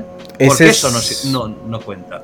Justo, ¿no? Si tenemos reguladas interacciones sociales en la vida, bueno, es que ya Internet es la vida real, o sea, porque muchos decían, no, es que la vida real y yo recuerdo cuando iba en la, en la secundaria o en la preparatoria decían, es que Internet es Internet. O sea, ahí no pasa, o sea, es como una línea muy marcada donde Internet no baja al plano terrenal y todo se queda ahí, ¿no? Pero ahorita ya es la vida real. O sea, ahorita eh, yo creo que eh, más de la mitad de nuestras interacciones sociales es por internet. O sea, ahorita ya el bully de la escuela no es aquel que te, que te agarra coscorrones, ¿no? O que te agarra patadas en la escuela. Ya es el que te está hostigando por internet, el que te está hostigando por, por, por, por redes sociales. Entonces, ¿por qué no regular esas interacciones de la misma manera en que nosotros tenemos reguladas las interacciones en, en- en físico, es, es decir, también la minoría de edad en internet, yo creo que es un tema muy importante porque ahorita, si tú en la calle ves a un tipo de, de, de 36, 40 años hablándole a una niña de, de, de 4 o de 8 años, o sea, tú como adulto es, son banderas rojas, porque eso no está tan bien eh, clasificado y tipificado y, y- y hay una mejor gestión hacia eso. Tenemos muchos problemas en internet. De hecho, yo no sé si permitiría a menores de edad tener re- redes sociales, sinceramente. No sé si, si hiciéramos eso de controlar con, con identificación, yo no sé si permitiría, bueno, quizás menores, pero a partir de 16 años. Vamos a por una edad, porque hay países en los que no eres mayor de edad hasta los 21, me parece también excesivo. Pero mm, poner una línea, sí, a mí no me parece bien que un niño de 10 años tenga redes sociales. No me parece bien. O al final se podría hacer pues como estas discotecas, ¿no? Para chavales que no tienen alcohol, que son hasta cierta hora, que te venden zumos, refrescos, pues redes sociales hasta los 16, ¿no? Qué sé yo, algo. Sí, ¿te imaginas? Pero yo creo que a lo mejor el problema es que las redes sociales requieren de una madurez eh, para que funcionen bien y no sean tóxicas que quizás un chaval de 12 años no tendrá, ¿no? Y ahí se podría dar lo que tú dices igualmente. Puedes tener a un tío de 15 años y medio hablándole a una niña de 6, ¿no? Que no se da el caso, eh, un poco se puede dar perfectamente. Yo, sea como sea, yo creo que ya va siendo hora de empezar a controlar un poco los temas. A ver qué hace el, Elon Musk con Twitter, que no me está molando nada cómo está tratando es todo una... el tema que a mí no me desagrada Elon Musk y hay cosas suyas que me gustan mucho, otras que no. Y desde luego Twitter me está pareciendo un despropósito todo lo que está haciendo. El, problema más. el problema más grande con Elon Musk ahorita es su megalomanía. O sea, el tipo ya tiene el dinero del mundo. El tipo ya tiene todo el dinero del mundo y yo creo que si llega a ese punto de la pirámide de Maslow donde le escapas completamente. Ojo con el dinero de Elon Musk, ¿eh? porque Elon Musk no es de esas personas que tenga el dinero en el banco. Él tiene grandes inversiones y porcentajes de, de muchas empresas, de las suyas, pero no tiene el dinero. Por ejemplo, ha vendido una parte de sus acciones de Tesla para eh, ayudar a la compra de Twitter. Esos 44 mil millones de dólares. O sea que es, evidentemente muy rico, ¿no? Pero que, no es de esos ricos que, además de invertir, tienen el banco 800 eh, mil millones de dólares. No, no, no, no, no, no es exactamente así, ¿no? O sea que si sus empresas vayan a la quiebra todas, él, se va tendría un problema muy gordo, ¿no? Él tendría un problema muy gordo porque no tendría ese líquido. sí, Pero bueno, que, que, Elon Musk evidentemente es mega millonario y mañana se vende Tesla y con eso puede vivir, vamos, 7 eh, millones de vidas tranquilamente. Pero no sé, lo de Twitter, yo te, te, lo ¿sabes lo que me gustaría? Te lo digo, pero con la mano el corazón.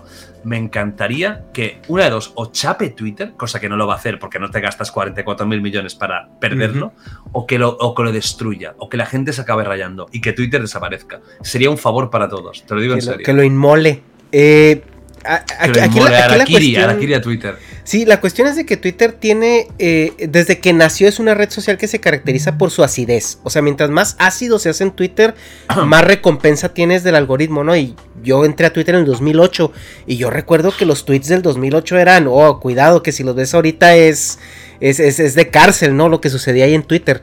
Eh, y, obviamente ya con todo esto ha ido evolucionando. Igual también un tweet eh, requiere mucho del contexto que lo rodea para que la broma caiga. Simplemente un tweet es el remate ¿no? de la situación.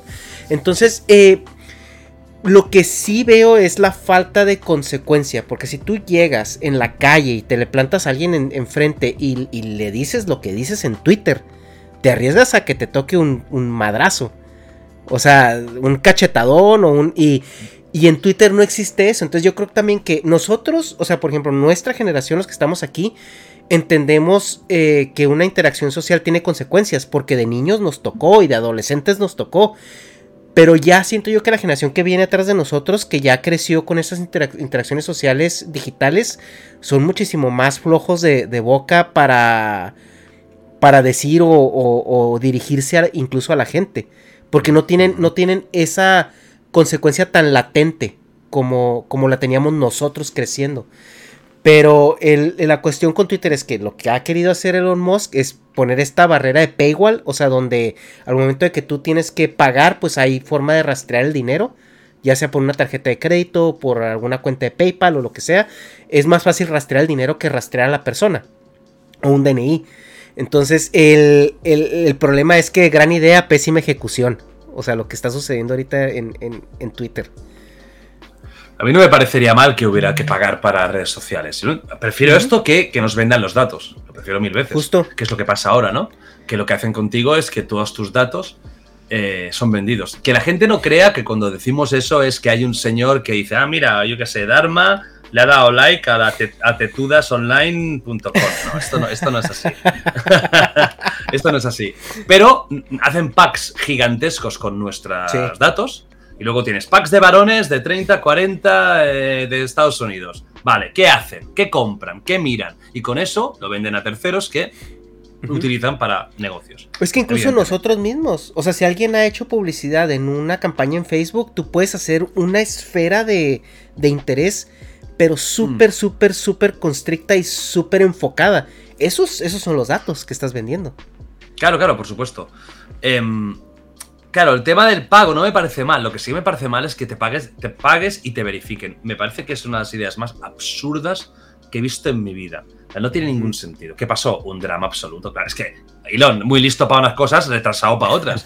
¿Qué te pensabas que iba a pasar, hijo mío? ¿Qué te pensabas que iba a pasar?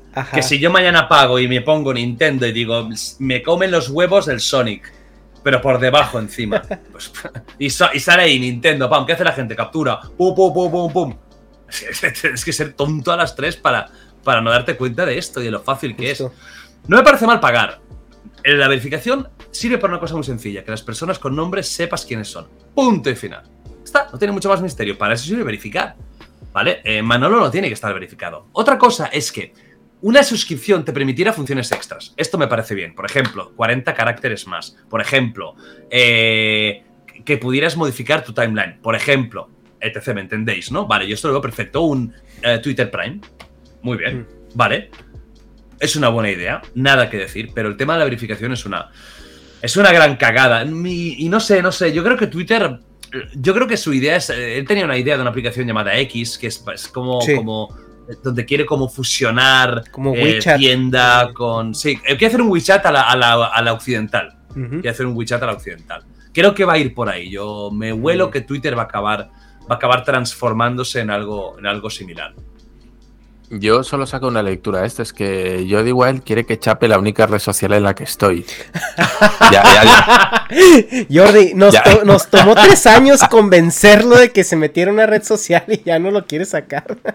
ya, ya, o sea, le lo convences y va a la peor. O sea, fantástico, maravilloso, maravilloso. A ver, un poco la sensación de que Elon Musk compró un poco por, eh, por sacarse la polla, decir, yo puedo comprar Twitter y ahora que he dicho que lo puedo comprar pues lo voy a comprar, ¿no? Y ahora que, lo, tengo. ¿eh? Yo creo que no quería comprarla, ¿eh? Yo creo que tampoco. O sea, que lo Se echó el órdago y. Claro, ahí está. Ahí está. Y lo tengo que comprar. Porque, claro, ahora se encuentra que no sabe qué hacer con el juguete nuevo. Y aquí está la prueba. no mira, tiene ningún plan. Mira que ya le ha pasado, ¿eh? Porque ya le pasó con Amber Heard. Se la quería y ya no supo qué hacer con el juguete. Y, ah, eh, está, haciendo lo que, lo que Enix hizo al comprar Square. Dijo, compro Squaresoft y ahora cojo, tengo la franquicia de Final Fantasy y no sé qué puñetas hacer y empiezo a hacer experimentos, a ver qué, funciona y lo único que hago es mandar la franquicia a tomar por culo, ¿no? Pues un poquito lo que está pasando. Em, pero bueno, en fin, a ver, a ver a dónde va. Eh, por cierto, hasta ahora hemos estado hablando un poquito del, del Jordi Wild youtuber y a mí me gustaría hablar del Jordi Wild empresario. Porque hay un momento en el que pasas de ser un youtuber a ser ya una especie de marca registrada, ¿no? O sea, empiezas a plantearte eh, ya no solo como autónomo, sino, entiendo yo, como empresario. Alquilas el local, contratas editores, eh, empiezas a hacerlo todo mucho más profesional. Ya no es yo, una cámara y, mi, ordenador y mi conexión, sino que ya empiezas a, adquirir unas dimensiones eh, en las que te conviertes en una marca. ¿Cómo es esa transición? ¿Cómo llega ese momento? Y mira que yo soy de los grandes, de los que, facturan, de los que menos empresario me he vuelto, porque tengo otros compañeros que tienen acciones aquí, tienen una inversión aquí, tienen cuatro pisos no sé dónde para remodelarlos. Y... Yo en eso soy un poco vago, tengo que reconocerlo, no. No soy mucho de ni, ni de, invertir. Me compré alguna cosa de Bitcoin, el éxito de mi vida, sin duda. No, yo, soy, yo creo que a la larga, con los años, me va a salir bien. Pero ahora viene una época oscura. Em, pero sí que es verdad que hay un punto en el que, en el que empiezas a profesionalizarte, ¿no? Y, es lo que dices, has dicho una cosa muy, muy bien, que este tema de la marca. Jordi Wild ya no es una persona, es una marca. Por eso yo me puedo permitir sacar un libro y aunque que, estoy muy orgulloso del libro, pero aunque hubiera sido una mierda, que no lo es, pero podría haberlo sido, el libro vendería bien. ¿Por qué? Porque Jordi Wild es una marca. Y las marcas ya se han ganado ese derecho a poder hacer y deshacer. En el tema empresarial puro, pues es muy. Es todo es una transición, no te das ni cuenta, porque oye, dices, pues ahora eh, en vez de ir con una cámara de, que me mira cinco horas, como pasaba, ¿no? Hostia, a ver, esta calidad-precio, vale, esta vale 22 euros menos, Mm. venga, me la juego. Ahora ya voy, ¿a ¿cuál es, cuál es la mejor? ¿Cuánto cuesta esto? Vale, vamos a meterlo ahí. Y luego también tengo, pues, la, la- la- la- tengo una empresa que es, eh, por ejemplo, el podcast lo gestiono con la empresa, porque el podcast es, al final es algo muy colaborativo. Yo tengo una persona que realiza, que edita, que, que tiene acceso al canal. Tengo a, a- a otra que me busca el, contenido. O sea, al final, eh, no es como el canal de Rincón de Georgie, donde yo lo hago todo. Edito, eh, pienso lo que decir, pienso lo que hacer, hago las miniaturas, hago los títulos. The Opposite es un poco diferente. Pero yo no soy el mejor ejemplo de empresario youtuber. Hay otros que son unas bestias que yo lo veo y digo, hostia, tienen acciones aquí, han empezado una empresa, la startup. A lo mejor me arrepiento un día, pero como es un tema que no me gusta mucho, tampoco me gusta mucho dar mi dinero a un tío de estos que te gestiona la, la fortuna y todo eso. A lo mejor no, no, no es, no, es por, no es por tacaño, porque soy cero tacaño. Yo soy, mis amigos te lo pueden decir que soy cero tacaño, cabrones. Pero. eh, o mis padres. Dharma. eh, que, no, que no han pagado, no han, no han pagado una comida hace, hace tres años. pues. em, no, pero no es por eso, es por. A lo mejor peco de poco ambicioso en el sentido, pues. Ya estoy bien así. O sea, no paro de, de- de- por supuesto, Sí. no paro de facturar mucho. Podría hacer más si me la jugara así, pero es un, es un esfuerzo extra que me da mucha pereza. Vale, entre, entre los extremos, que pueden ser eh, de Gref o Ibai, ¿no? Están como súper. No, el, el extremo es Willy. Willy Rex para mí es el mejor empresario de YouTube. Es, es él. O el Shokas, que es el extremo de un poco de me la suda todo.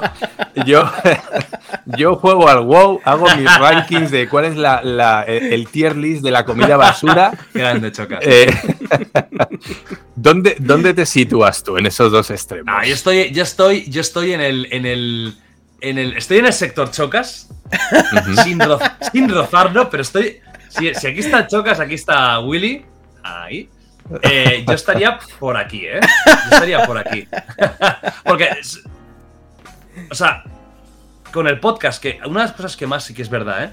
Que más el podcast me ha dado, además de lo que decíamos de mainstream, me ha dado un salto muy fuerte económico. Porque yo en el Rincón de Giorgio, al tener tanta parte de público latino y al tocar a veces temas tan oscuros, eh, cobraba muy poco. Ojo, muy poco. Para lo que yo era. Yo cuando digo muy poco, eh, yo que vengo de familia súper humilde, yo sé lo que es... eh, O sea, que ya lo que ganaba cuando yo digo que ganaba muy poco, mis padres encantados y yo encantado. Pero comparándolo con otro, otros youtubers más pequeños que yo, yo ganaba poco pero el podcast sí que me ha dado un un estatus económico muy, muy bestia. O sea, muy bestia. Entonces, yo ya estoy muy contento con esto. Eh. ¿Podría ir a más? Sí, claro, podría ir a más, pero bueno. Ya estoy bien como estoy. No te digo que de vez en cuando me piense, eh, voy a hacer aquí una cosita, me hice mi marca de ropa, que es un capricho, no vale para nada. Pero bueno, eh, tengo ideas. Ahora voy a hacer una, una promoción de, de- de MMA, que si todo va bien, a principios de año sacamos la prim- el primer evento. Qué guay, Pero tío. fíjate que podría haber ido al fútbol, que es lo, lo fácil, lo que da dinero, lo que todo el mundo juega, pero yo me voy a las hostias. ¿Por qué? Porque es lo que me gusta. Es, es caro, los patrocinadores les da un miedo que te cagas y, voy a palmar pastas seguro. Pero sabes que me la suda. Es una, una nueva puerta que quiere abrir.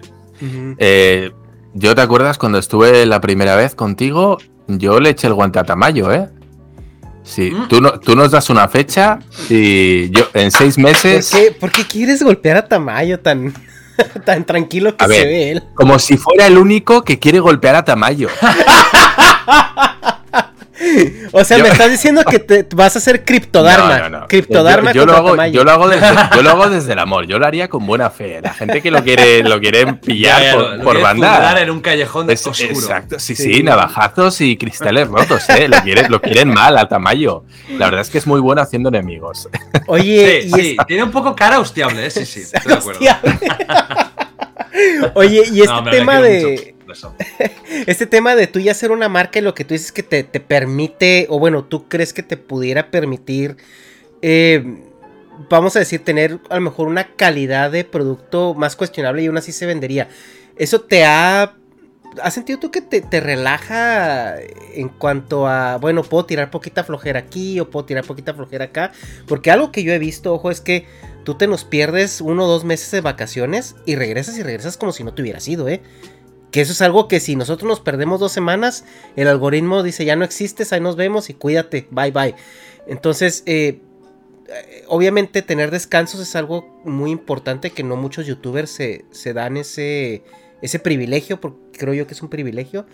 Pero en cuanto a la calidad de contenido, ¿tú te, has sentido así como un poquito apapachado, un poquito donde, ah, ahorita no traigo tantas ganas, voy a, voy a bajarle poquito o, qué onda ahí con eso?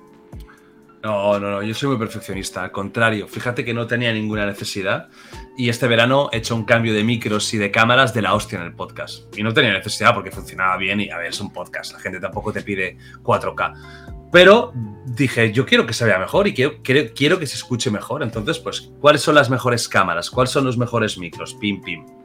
Las cámaras las compré todas yo. O sea, hay una inversión de 20, 20 y pico mil pavos. Y los micros sí que es cierto que por, iba a hacerlo igualmente, pero por casualidades de la vida, pues había una empresa que era fan mío, me dijo, tío, no queremos promoción, no queremos nada, pero te los damos nosotros y que se vea, o sea, que esté el micro ahí. Digo, ah, ¿no queréis nada? Ni, pues venga, por supuesto. Y es, una, es unos AKG muy buenos, ¿no? De micro buenísimos. Muy buena marca, ¿eh? sí, son micros de mil pavos, a mil y pico pavos cada uno. Que, es, que eso ya sirve para grabar música directamente. Sí, yo como músico, esa, esa marca yo como músico la conozco desde hace muchísimos años y es como muy, muy underground. O sea, mientras toda la gente traía unos eh, audífonos Beats y todo eso. O sea, tú pedías a los músicos, sobre todo aquí en California, con sus AKG, sus Sennheiser, sus Shure. O sea, y es otro nivel. Sí, esas marcas son buenísimas. Entonces, eh, no tenía necesidad, pero lo hice. Yo soy muy perfeccionista. No me gusta la sensación de tirarme a la Bartola, ¿no? Que se dice aquí en España, de como decir, bueno, pues ya como lo he conseguido. El tema de las vacaciones es innegociable. O sea, yo ya lo tengo claro, dos meses es lo que voy a hacer a partir de ahora. ¿Por qué, ¿Por qué los putos youtubers y streamers tenemos que estar como atrapados en este ciclo vicioso de no descanso cuando todos los demás del entretenimiento lo hacen? Pues no me parece bien. Yo lo voy a hacer y lo voy a hacer. Eh, el, algoritmo me favorezca o no. Que no, pues mala suerte. Ganaré menos pasta, tendré menos éxito, me da igual, pero seré más feliz. Todo clarísimo. Y sí es cierto, tengo no, no, no, voy a decir la suerte, porque no es suerte, pero sí que tengo pues el bagaje de poder permitirme irme cuando vuelva como si no hubiera pasado nada. Que eso es lo que algunos youtubers y streamers grandes tendrían que entender. Que si ya eres una leyenda, ya eres alguien grande, eres alguien que tiene mucho público, te lo puedes permitir y no vas a notar nada. Pero bueno, eso es algo que cada uno tiene que, tiene que, tiene que saber interpretar, ¿no? Sea como sea, eh, mm, creo que al final, bueno, eh, poder un poco administrarte eh, el tiempo es bueno, poder un poco administrarte la calidad en el sentido de decir, aunque tengas éxito, no seas tonto y cúrratelo más, es bueno, es buenísimo, porque te digo una cosa, como yo estoy hoy aquí, a mí nadie me asegura que en dos años yo estoy acá, ¿eh? Porque todo lo que sube baja y todo lo que tiene éxito acaba eh, en algún momento. Puede durar mucho o poco, pero acaba. Yo por eso soy muy cauto, tanto en el éxito como en el fracaso. Cuando las cosas no me iban tan bien, tampoco me hundí cuando las cosas me van fantásticamente bien, tampoco me acelero. Yo voy a mi, a mi ritmo. Mi ritmo es lento pero seguro. Entonces, yo tengo claro que la calidad no puede decaer, porque cuando decaiga la calidad, yo al año me voy a tomar por el culo. Por lo tanto, vamos a seguir haciendo buenos programas. Si podemos ir a mejor, lo haremos mejor. Si puedo aprender más, aprenderé más y así seguirá. Bueno, y hablando de ir a mejor, no sé si hay algún invitado deseado que te gustaría contactar, que tienes ahí en la recámara. ¿No, ¿Nos puedes adelantar algo? ¿Hay alguno que digas tú? Me encantaría este. Elon Musk. Te encantaría. esa, WhatsApp. esa, esa, es una pregunta que también tenía. ¿Te has planteado hacer el podcast en otro idioma? Porque claro, tú hablas catalán, hablas inglés. ¿Cómo está eso? Lo he pensado muchas veces. O sea, porque conozco gente de Estados Unidos que sería guay, ¿no? El cantante de Trivium, por ejemplo, Matt Heafy. Ah, yo sé que podría contactar con Elon Musk, lo sé, porque además conozco gente que está relacionada con este mundillo y, yo sé que, que, puedo acabar eh, llegando, no porque sea yo, porque eh, eh, a Elon le encanta hablar y si él sabe que este es el podcast número uno en español, viene. ¿Por qué? Porque así funciona. Las cosas, cuando tienes éxito, la gente quiere venir. Claro, ¿qué pasa aquí? ¿Qué significa hacerlo en inglés, aunque, aunque puedo? que hay una traducción de muchas horas, que es muy engorroso, si va con pinganillo es, un, es una conversación muy lenta. Me lo tengo que pensar, no lo descarto y de hecho si me preguntas qué apuestas, que harás algún día en inglés o no, te diría que sí, que lo haré. Pero es algo que ahora mismo me supondría un extra de currármelo y de pensármelo que no tengo claro. Por lo tanto, de momento está en stand-by, pero no se puede descartar eh, que en algún momento haya, haya, haya algo en inglés. Imagínate el, salto cualitativo, ¿no? Meterte ya. Claro, ya puedes traer, pues a un eso, pues a un Elon Musk, puedes traer a, igual, a científicos pues, eh, muy importantes de Estados Unidos, a grandes astrofísicos, a, a, paleontólogos de la parrísima. Ya no solo es eh, este tipo de personajes, ya es traer a cualquier tipo de personaje de altísimo nivel. Aquí en España tenemos gente muy buena en Latinoamérica, pero en el mundo hay gente mucho mejor. No, y aparte, ah, otra cosa es que no nada más se te abre a Estados Unidos, se te abre a todo el mundo, porque una vez de que tú, el 90%, más del 90% del contenido en Internet está en inglés. Y está por... Porque es un lenguaje muy, muy, muy vehicular. Entonces tú ya te abres la palestra a Estados Unidos, a, cualquier zona de Europa, Asia incluso, o sea, cualquier persona te puede tener sostener una conversación en inglés. Y la mayoría de los papers científicos y la mayoría de toda esta información que fluye de alto nivel o alto, alta tecnicalidad es enteramente en inglés. Es el idioma eh, estándar, ¿no? Sí, sí, no lo noto. 100%. Eh, lo que dices es 100%. El inglés es el idioma universal. Con la globalización más. El inglés es el idioma del mundo. Con inglés puedes ir a cualquier lado. PewDiePie era sueco, es sueco, y se hizo un canal en inglés. PewDiePie en sueco lo conocerían eh, en, en, Göteborg, en Estocolmo y, y, a lo mejor en Noruega porque está cerca. Pero ya está. En inglés, leyenda universal. David 504. ¿Eh? David 504. Davey, el, el del bajo. Sí, no sé qué. Ah, vale, ¿qué es? ¿Eh, ¿Italiano? Italiano que vivía en, Tailandia o en ese pavo. Budapest, sí. Ese pavo, este es bueno, ¿eh? Con esa cara de sepia que Ah, el, el, del tapping, sí, sí, sí, sí. sí, slap. El, slap. slap the bass. Sí, sí, sí. Sí, o sea, y él, él es italiano, pero su canal es en inglés. Notas el acento, obviamente, italiano de inglés, pero bueno, tiene un acento muy raro. Yo no hubiera dicho que era italiano, ¿eh? O sea, porque tiene un acento que te hubiera dicho incluso más de Europa del Este, Bulgaria, ah, o alguna cosa así que italiano, italiano. Sí, sí, Dave, es bueno. Y le metemos aquí un par de slap. Ya, ya, ya. un crack, un crack, sí, sí, sí. La verdad es que es muy, muy divertido el tipo. Oye, yo tengo una pregunta aquí para ir cerrando, si queréis, que ya vamos casi por las dos horas, tampoco te queremos robar más. Tío, em, he visto tu libro. He visto tu libro. Estuve en la FNAC el otro día. Eh, le han puesto un plastiquillo tapando tu portada, tío. Yo, el que tengo, sales tú en la portada y ahora la, han tapado como diciendo, no, no, es que si, si, ven que es de Jordi, no lo compra. ¿Qué cojones es esto? ¿Por qué? ¿A quién se le ha ocurrido? ¿Al editor? ¿Qué es lo que está pasando? No, no, no, mira, te diré más, a mí. Ojo, ¿eh? Ojo. ¿Qué dices? a mí, a mí. El Ego, el Ego no ganó por primera vez en mi vida. El Ego no ganó. ¿Y qué, pasó? Muy sencillo, muy sencillo. Mira, esto la historia es. Quien me conoce, es, este libro es un tiro seguro. Pero quien no me conozca y ves a un pavo ensangrentado, cachas en, en, la portada, puede causar rechazo. Porque puedes pensar incluso esto que es un libro de boxeo. Que es, así es la puta vida y sale con los guantes con sangre. Y me, vino como, como, una especie de, boom, de, epifanía en un momento determinado, que pensé yo, a ver si, a ver si los que no me conozcan van a, van a tener rechazo por culpa de eso.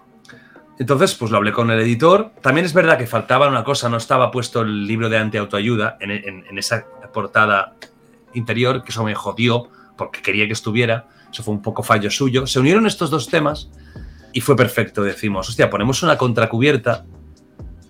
Quien, no la quiera, a la basura, pero en las librerías es la portada oficial.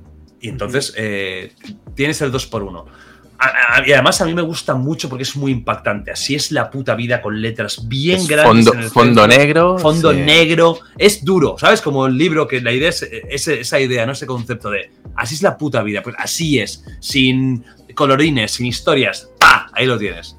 Y, fue un poco por eso, ¿eh? O sea, a, mí, a ver, a mí me gusta más la otra portada porque la foto está muy chula, además la tenía muy clara en la cabeza desde que, desde que, desde que le puse título al, al libro, pensé, guau, tengo que salir yo como si me hubieran hostiado, pero con cara desafiante, ¿no? Que es un poco la idea. Pero luego cuando lo vi ya y pensé, guau, espérate, que este libro no solo va para mi público, va para un público súper general. Y ahí es cuando pensamos hacer eh, esta, esta cubiertita. Pero bueno, yo le mando un mensaje aquí a la gente que lo está viendo. Si os gusto yo y esta portada contra o contra cubierta no os gusta, la cogéis y la mandáis a tomar por el culo y la podéis quemar si queréis. Claro, porque a lo mejor la gente ha visto el libro en, tu programa, ¿no? Y, y, lo identifica porque sales tú en la portada. Pero bueno, hay que indicar, así es la puta vida, es el libro. Y ahora mismo las nuevas ediciones vienen con una sobrecubierta. No, ya la primera, ¿eh? Ya, ya, ya la, o sea, ah, ya la primera ya está saliendo. sí, sí. Esto, esto, lo hablamos antes de salir. De salir. Sí, sí, ya el, primer libro que se hizo, se hizo con esta, con esta cubierta. No, pues mira, oye, por cierto, que sepas que tenemos un vídeo, Kira y yo, eh, hablando sobre tu libro. Lo vi, lo vi, me lo pasó por, por WhatsApp, Kira, y, lo vi, lo vi en, en, O sea, lo vi en link y vi, vi que estaba muy bien el análisis, ¿eh? Me gustó. Y le, encantó, está, yo dije, sí, sí, sí, le gustó mucho. Me, lo leí del tirón. Eh, eh, bueno, al final es un psicólogo, o sea, él también tiene, tiene, yo creo que entiende muchas cosas porque al final las ha tratado muchísimo, ¿no? Y, y, coño, eh, quieras o no, pues el tener los conocimientos teóricos también te ayuda un poquito a... También el libro está repleto de estudios, de, de, de estudios psicológicos, en muchos casos sociológicos, que era algo que también quería poner ahí. Qué guay. Pues bueno, Ernesto, eh, por mi parte ya estaría todo, más o menos. Tampoco vamos a abusar, no vamos a abusar. No sé si te queda algo en la, en la recámara. Yo, yo me quedé con algo que le quería preguntar a Jordi justamente en referencia al libro, ¿no? Que quién le pone así es la puta vida a, su libro y ahorita con, toda esta eh, corrección política que hay, ¿no? Y, algo que, yo quería eh, preguntarle a Jordi es, en, en esta sociedad del espectáculo, que, se está viviendo eh, ahorita, sobre todo post pandemia y todo esto, eh, parece que la moralidad se ha redefinido un poco, ¿no? O sea, porque platicábamos con un, doctor en antropología de, Oxford y nos explicaba que la moralidad es una combinación de siete pilares universales, bla, bla, bla, que al final de cuentas era una búsqueda de estatus en la sociedad donde te desenvolvías. Y este estatus se definía como respeto, como cómo te llevas con tus familiares, etcétera, etcétera, ¿no? Pero ahorita parece ser que ya el estatus se redefine como qué tanto poder, o sea, netamente y casi universalmente, qué tanto poder tienes y con cuánto te puedes salir con la tuya y con qué cinismo puedes hacerlo. O sea, porque vemos que Elon Musk se sale con la suya. O sea, Elon Musk es muy cínico, es muy este... Eh, eh, pues sabemos también un Donald Trump, ¿no? Que, hacen, yo le puedo matar, puedo matar a alguien aquí en la Quinta Avenida y nadie me va a decir nada y no voy a perder un solo, no voy a perder un solo voto. Tú como psicólogo, eh, ¿cómo has visto esta, esta, nueva gestión de estatus o, o, poder y la aspiración también que tiene que tienen los, los nuevos chavales hacia hacia ostentar ese estatus, e, este cinismo y este, este poder aparente. Mm. El libro, lo primero que me has preguntado, el título es mío, todo es mío, o sea, lo que yo hago lo hago yo, entonces el título lo tenía claro. Al principio dudé si decir así es la vida, pero me sonaba más flojo y, y, me costó poner así es la puta vida porque a la vez pensaba, guau, es que si tengo problemas para, eh, para que estén las librerías. Pero bueno, pedí al editor, le digo, oye, esto te puede dar problemas. Y dice, no, hombre, si hay libros que se llama La puta y no sé qué. Porque hay libros de, con lenguaje eh, vulgar en la propia portada, novelas históricas y no había problema. O sea que fue una idea mía.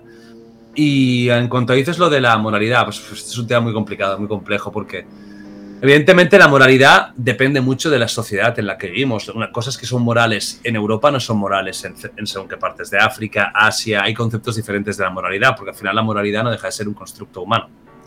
Incluso igual que la bondad o la maldad.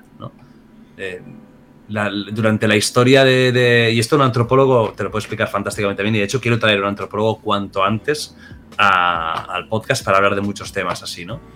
Sobre todo del nacimiento de muchas cosas, ¿no? Del, tabú del sexo, que también es algo que me parece muy curioso, etc. El tema de la moralidad pues depende mucho de, la construcción humana que se haya hecho y de la modificación de esa propia construcción durante los años. Eso que tú dices, la moralidad no es la misma ahora que la moralidad hace 25. En cualquier país ha cambiado muchísimo porque cambia la sociedad y la moralidad va a ello.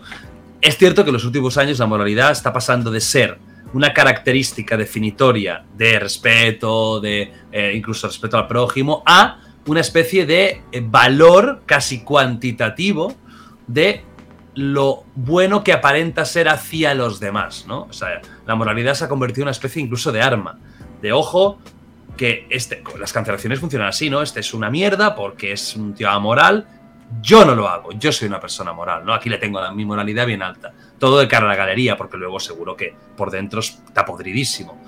Cosas como Trump, como Elon Musk, con esta moral un poco gris, tampoco los calificaría de demonios, ni a, ni a, un Donald Trump. Yo a Donald Trump lo veo más un showman, una persona en, en algunos puntos desquiciada, absolutamente, pero para mí no deja de ser un showman. O sea, tampoco creo que sea un tío que te va a coger y te va a pegar un tiro por la calle, ¿no? No, no me parece tampoco tan, tan así. Y de hecho ahora se vuelve a presentar. Aquí se, aquí se puede juntar con otra cosa, además de esta, moralidad gris, el populismo.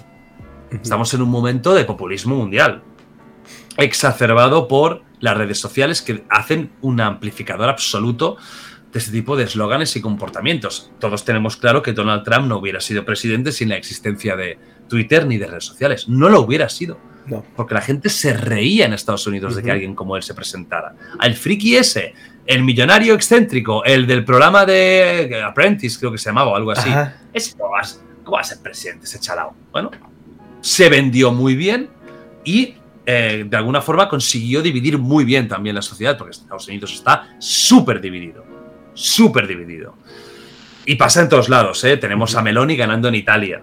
Tenemos a Bolsonaro casi ganando en Brasil, al límite de ganar. Bueno, eh, vamos viendo que el populismo está, eh, Orbán, o sea, lo tenemos, ¿no? Tenemos ahí. Entonces yo creo que vivimos un momento muy complicado a nivel social, muy complicado a nivel social. Y cosas como la guerra de Ucrania no ayudan, como la inflación que está llegando en todo el mundo no ayuda. Yo creo que nos esperan unos años complejos, el cambio climático. No soy muy optimista con los próximos 20 años en la Tierra. En general, creo que vamos a tener una crisis de valores, si no la estamos teniendo ya, una crisis en muchos aspectos también materiales y creo que van a ser años ah, divertidos en el mal sentido. ¿Y qué mejor para esta crisis de moralidad que va a venir que tu libro? ¿Que tu libro? Porque ¿a quién va dirigido? ¿A quién va dirigido el libro? Pues yo sé que va, a mí me da la sensación de que va dirigido a un sector muy concreto. ¿Cuál dirías? A ver, Dharma, ¿cuál dirías que es? Para mí es a toda esa gente eh, que ha crecido con Internet, que ha crecido con las redes sociales y que tiene un desapego un poquito por el mundo real, ¿no? Eh, que está a punto de enfrentarse al mundo y que va, bueno, pues es lo que te viene, ¿no? Es decir, chaval, hasta ahora tu mundo era tu ordenador en tu habitación, en casa de tus papás. Eh, lo, que te va, lo que te va a tocar vivir fuera es algo totalmente diferente y vas a tener que lidiar, tío. Se acabó que te pongan un plato en la mesa cuando llegues a casa, se acabó que te hagan la colada. Eh, te va a tocar luchar, tío. No es cómodo, pero es, es lo que hay y además bueno, pues como dice, ¿no? Quien, quien bien te quiere a llorar, no sé hasta qué punto eso es cierto, pero es un poco esto, ¿no? O sea, lo que te va a tocar, las hostias que te van a dar fuera, van a, van a hacer, si tú le dejas, te van a hacer, te van a hacer ser una persona más válida y, bueno, con unas aptitudes que vas a tener que, desarrollar, ¿no? Que te van a, que te van a ayudar a, a desenvolverte fuera. Yo creo que está dirigido a ese grupo de muchachos entre los 15, los 20 y pocos, Sí, a ver. ¿En qué pensabas tú? Una parte, una parte importante es esta, ¿no? Son, como tú dices, los chavales estos que se han criado con ya con este internet loco, con las redes sociales, etc, etc. Pero también va un poco para la gente que se autoengaña. En general. Eh, gente que, que, está desesperada, que busca luego eh, soluciones mágicas a problemas que no lo son, de mágicos no tienen un pelo. Incluso para gente un poco más mayor, ¿no? Gente que, quizás eh, durante toda su vida ha esperado algo que no ha llegado, que no ha llegado, que no ha llegado, pero le venden la moto de que va a llegar. No, seguramente no va a llegar. seguramente no va a llegar. Hay más cosas en la vida, ¿no? Es cierto que el, gran vulgo eh, de gente puede ser ese que tú comentas, unos adolescentes eh, jóvenes. Jóvenes adultos. Jóvenes adultos que salen ahora un poco del crisol, ¿no? Y salen y dicen, hostia, aquí está, me cago en la puta, tío. Esto no es lo que yo pensaba, esto, esto no es lo que me habían dicho. Eh, esta frustración, que a mí me han vendido la moto de que yo con esfuerzo puede ser lo que yo quiera. No, no. No va a ser así. Puede serlo, sí, puede, puede, puede sonar la flauta, claro que sí, pero no tiene por qué y no puedes centrar toda tu vida en eso porque luego llega la frustración. Pero ya te digo, también es un libro que yo creo que una persona eh, que vive un poco autoengañada o engañada, por ejemplo, me gusta mucho el capítulo de la, salud mental, que eh, es algo que, ¿no? bien titulado, ¿no? La, pandemia auténtica, la pandemia de nuestros tiempos, la tenemos en nuestra cabeza. Yo no, me había pasado nadie, nunca, hablar con tanta gente y que casi nadie no tenga problemas de salud mental, o ansiedad, o depresión, o conoce a alguien que está ahora mismo con un cuadro depresivo, pero una barbaridad de gente. Estamos viviendo una pandemia. ¿Qué es lo que se va a encontrar la gente en el libro? Pues se va a encontrar un libro eh, muy fácil de leer, con mi tono, un libro muy directo, porque incluso a veces pensaba que me enrollo 50 páginas más, pero es que no hacía falta. Es que de esto va, tío, de que, eh, mira, Pim, pim, pim, pim. Esto es lo que yo pienso. También te digo que es un libro que no intenta solucionar la vida a nadie. No, no vengo aquí de Mesías, ni vengo aquí de. No, es que yo te voy a contar esto y esto ya te sirve para todo. Para, para nada. De hecho, en el libro lo explico repetidamente. Que esto no, no tiene consejos mágicos ni trucos. Simplemente es mi visión de la vida desde mi punto de vista pragmático, estoico. Y a partir de aquí, que esto se sirva un poco, a lo mejor para pensar, punto. El resto lo tienes que hacer tú, con tu gente, con tu esfuerzo, con tu ensayo y error. es un libro que es muy sencillo de leer, muy, muy directo, que creo que está muy bien avalado porque en cada capítulo de los temas que se tocan, que son temas de la realidad, del día a día, ah, hay mucho estudio científico, hay papers, o sea, hay, además de lo que yo puedo pensar, hay una base científica que lo avala y eso me parece muy interesante. Y creo que es un libro que puede servir para reflexionar, o sea, es decir, para, para, para, bueno, pues quizás para darte cuenta de que no todo es blanco o negro, de que hay muchos matices de grises, de que Em, una persona como yo que he tenido la fortuna de, si lo miras objetivamente, ¿no? Lo que muchos quieren de triunfar, eh, darte cuenta, y lo explico, ¿no? De que muchas veces el triunfo cuando llegas es lo peor, porque te das cuenta de que no es lo que tú esperabas. Y nos ha pasado a todos, de llegar y decir, bueno, ya lo he logrado, ¿y ahora qué? Yo pensaba que eso sería el nirvana, y no, mm. eh, me he levantado y me siento igual que ayer. Bueno, pues eso también es importante, porque a veces el camino es mucho más interesante que el objetivo. Entonces lo que se van a encontrar es esto, es una buena lectura. Yo toda la gente que conozco que se lo ha leído les, le ha gustado mucho, se, lo ha pasado bien leyéndolo, que también es otro punto importante. Es un libro entretenido. Te vas a pasar un rato entretenido. Que es el punto básico, ¿eh? Que yo quería que cuando se, lo leyera la gente dijera, me he entretenido, hostia, me lo he pasado bien leyéndolo.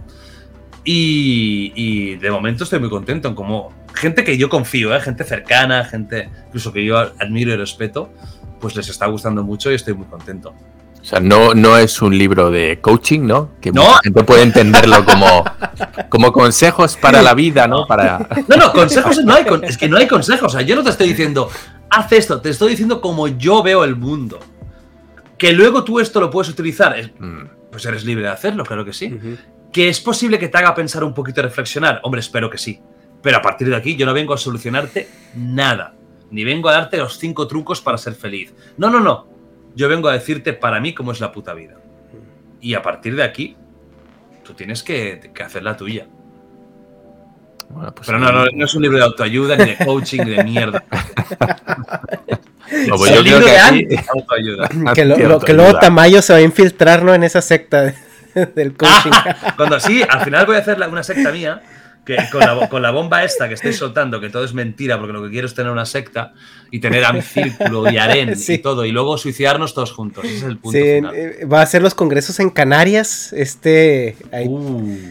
Cinco mil pavos asistir ahí al, congreso y. Tú sabes, y fuera de coña, tú sabes lo que me podría forrar. Ah, sí. Si fuera un cínico dando clases, masterclasses. Que, que yo cuando veo vídeos de Tamayo, todos, de Drawer, cuando veo eh, vídeos de estos, de brokers sobre todo, porque lo hacen mucho con el tema dinerico, el tema de pasta.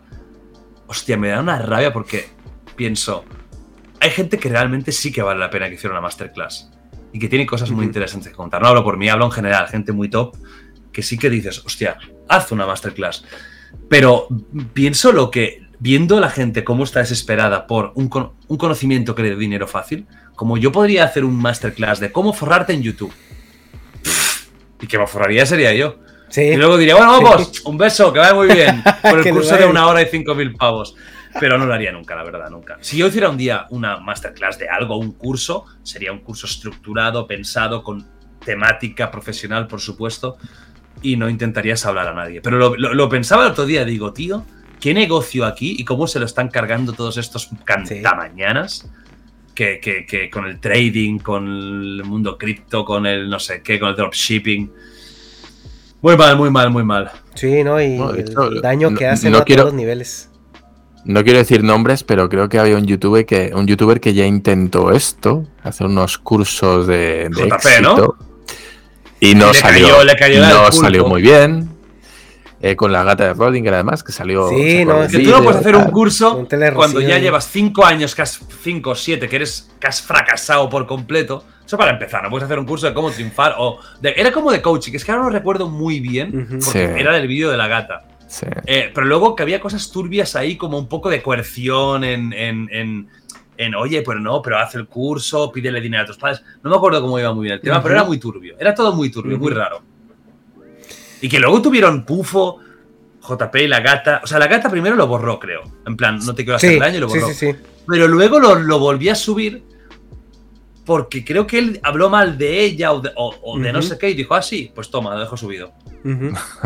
Sí, algo fue de que. sí, como que, fue mentira, ven, hasta lo borró y la chingada y no sé qué. Y ya hubo. Hubo ahí este un pique, pero.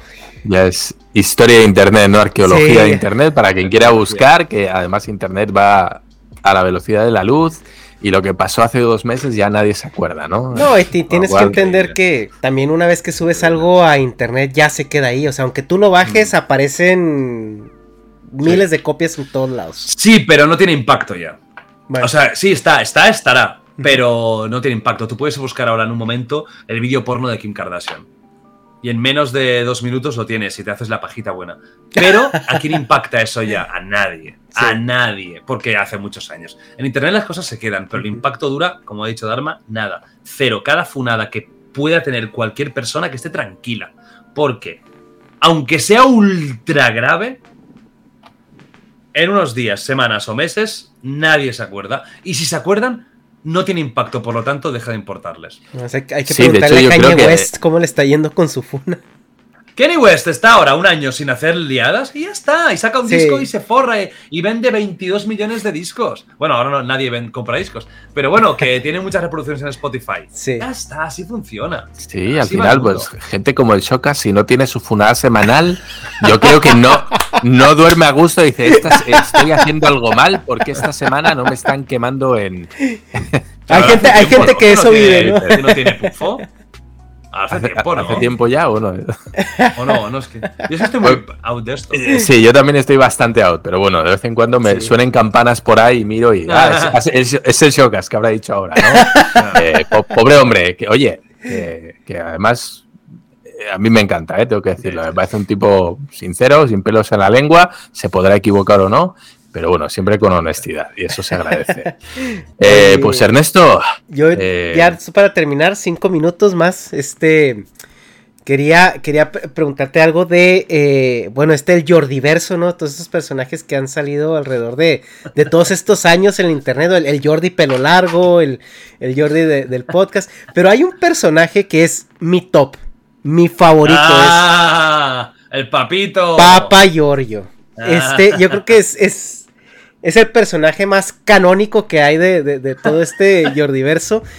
Y, y quería preguntarte, ¿tus, padres entienden lo que haces? ¿Entienden a qué te dedicas? O sea, ¿entienden lo que es YouTube? Porque veo a tu papá súper incrustado en, Twitter. Eh, da unos shows espectaculares cuando está contigo. es una.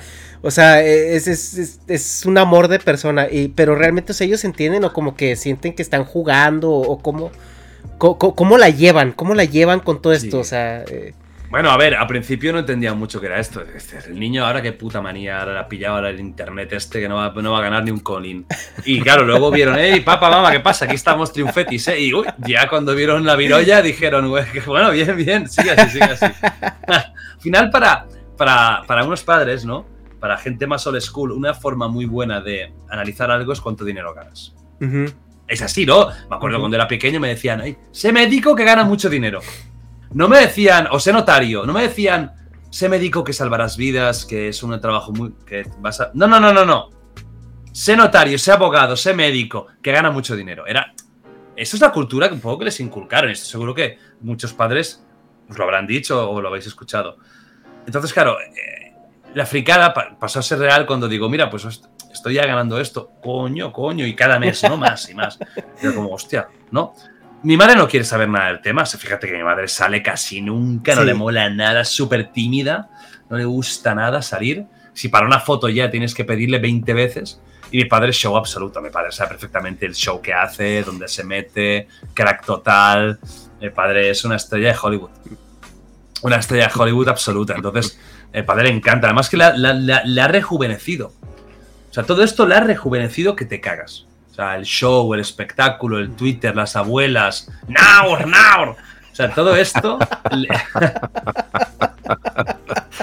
claro, porque eh, salía además en, el rincón de Giorgio, ¿no? Eh, no empezó en The Jordi Wild como colaborador, que lo sacas de vez en cuando, ¿no? Con, con Leo y que hace una pareja súper tierna, sino que ya salía en, los vídeos, ¿no? sí, sí, sí.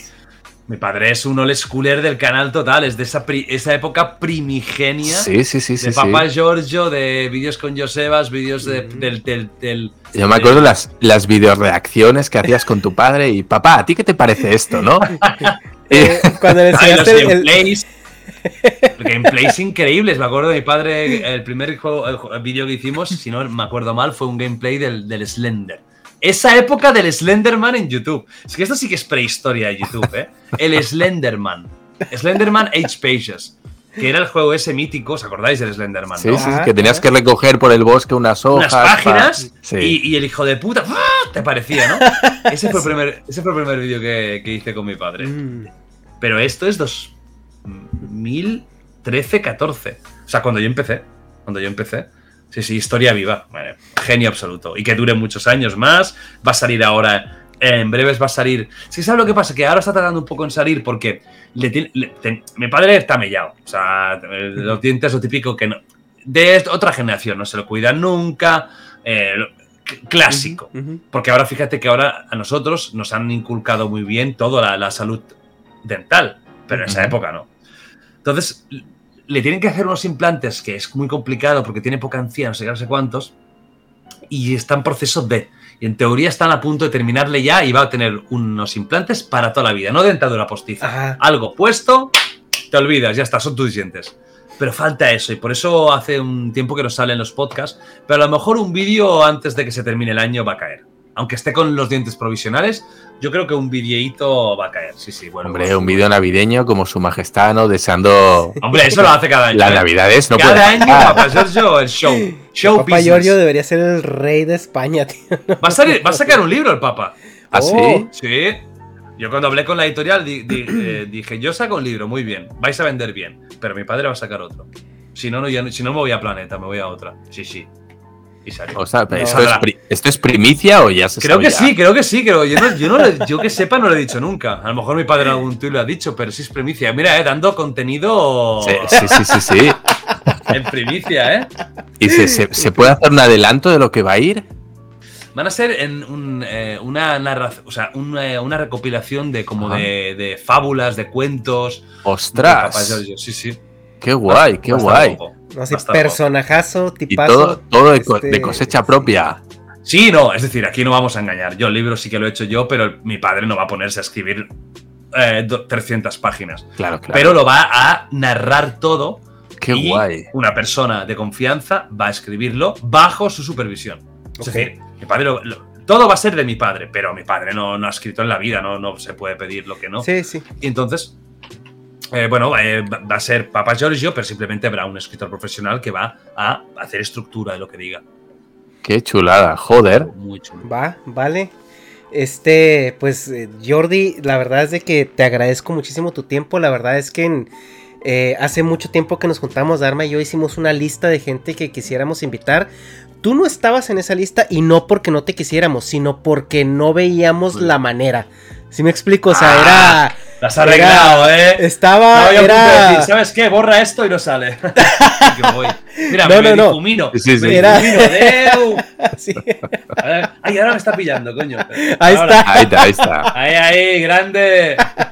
No, es que de verdad era. A ver, no era a quién quisiéramos invitar, era a ver a quién pudiéramos invitar, ¿no? No teníamos la Era- ambición suficiente. Sí, o sea, nunca, nunca, nunca me imaginé, la verdad. O sea, para mí es un momento muy mindfuck en este momento. Y, y, y- y yo, como te lo digo, yo no me la creí hasta que, hasta que entraste a la sala. Dije, ahorita a lo mejor nos cancelo, o le sale otra cosa o, o lo que sea. Este, yo te, te agradezco muchísimo. Para mí es, estoy flipando, estoy como una adolescente en concierto de Justin Bieber, aunque, aunque estoy tratando de comportarme.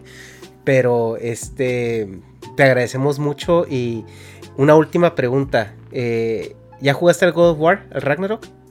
Ay, mira qué buena esta pregunta, buenísima.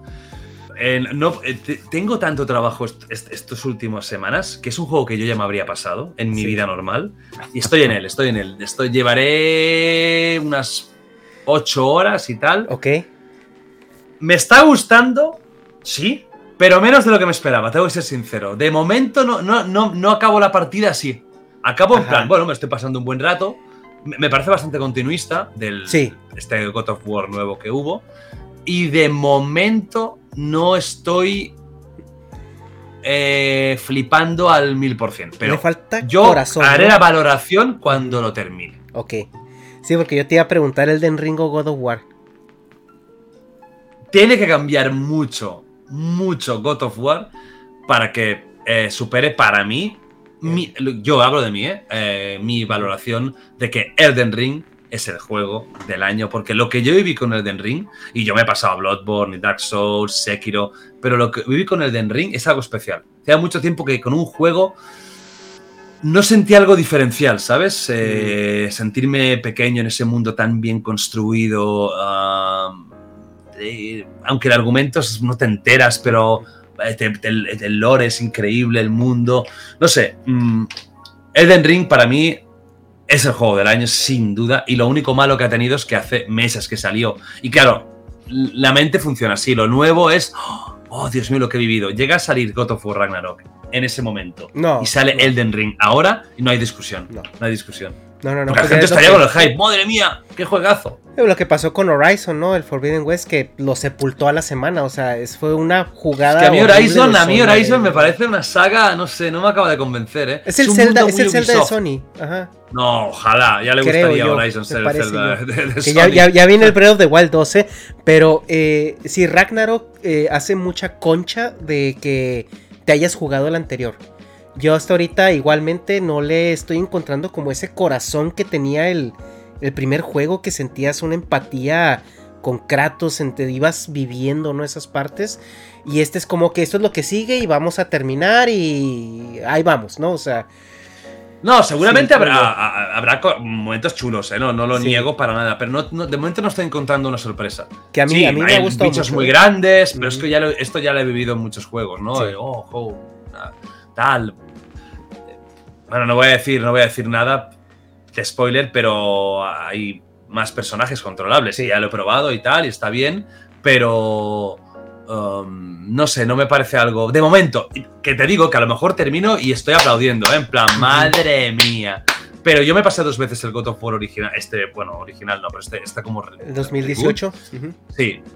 Y bueno, no sé, ya veremos, ya veremos. Ya veremos A qué ver. pasa con el God of War Ragnarok. A ver cómo Pero va. Elden Ring, para mí, Elden Ring lo Sí se la... tendría que cambiar mucho, ¿eh? Para que. Porque Elden Ring me gustó muchísimo.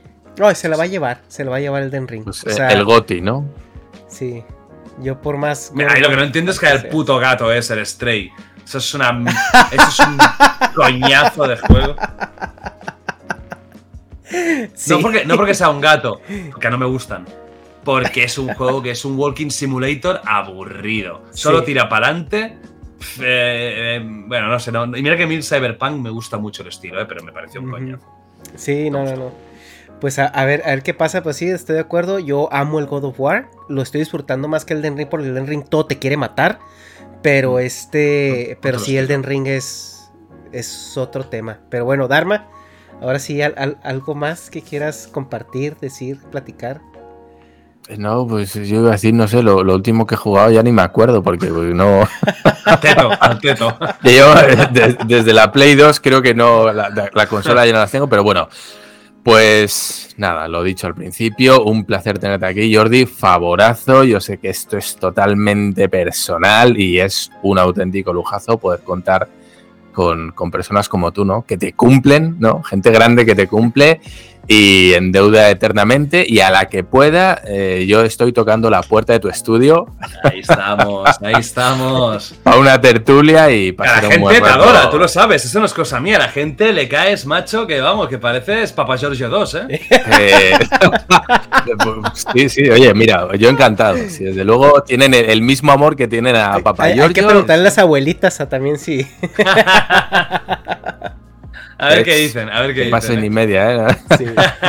Sí. pues, Pero bueno, pues lo dicho. Muchísimas gracias, Ernesto. Pues vamos ahora sí a regresársela a Jordi. Vamos a dejar que él despida el programa. Muy bien, pues nada, encantado de estar aquí, me lo he pasado muy bien, se me han pasado las dos horas y pico, supongo que será volando. Eh, Ernesto me has caído fantástico, eh, además que es una persona que se nota instruida. Y Dharma, ya sabes que te quiero mucho y que ha sido un placer como siempre. Que le apoyéis mucho a este podcast, que si eh, estáis en YouTube, os suscribáis y si estáis en algún sitio de audio que le deis a seguir y que sigáis trayendo a gente más, más eh, inteligente e interesante que yo siempre. Y nada, eh, toda la suerte del mundo y un besazo para todos.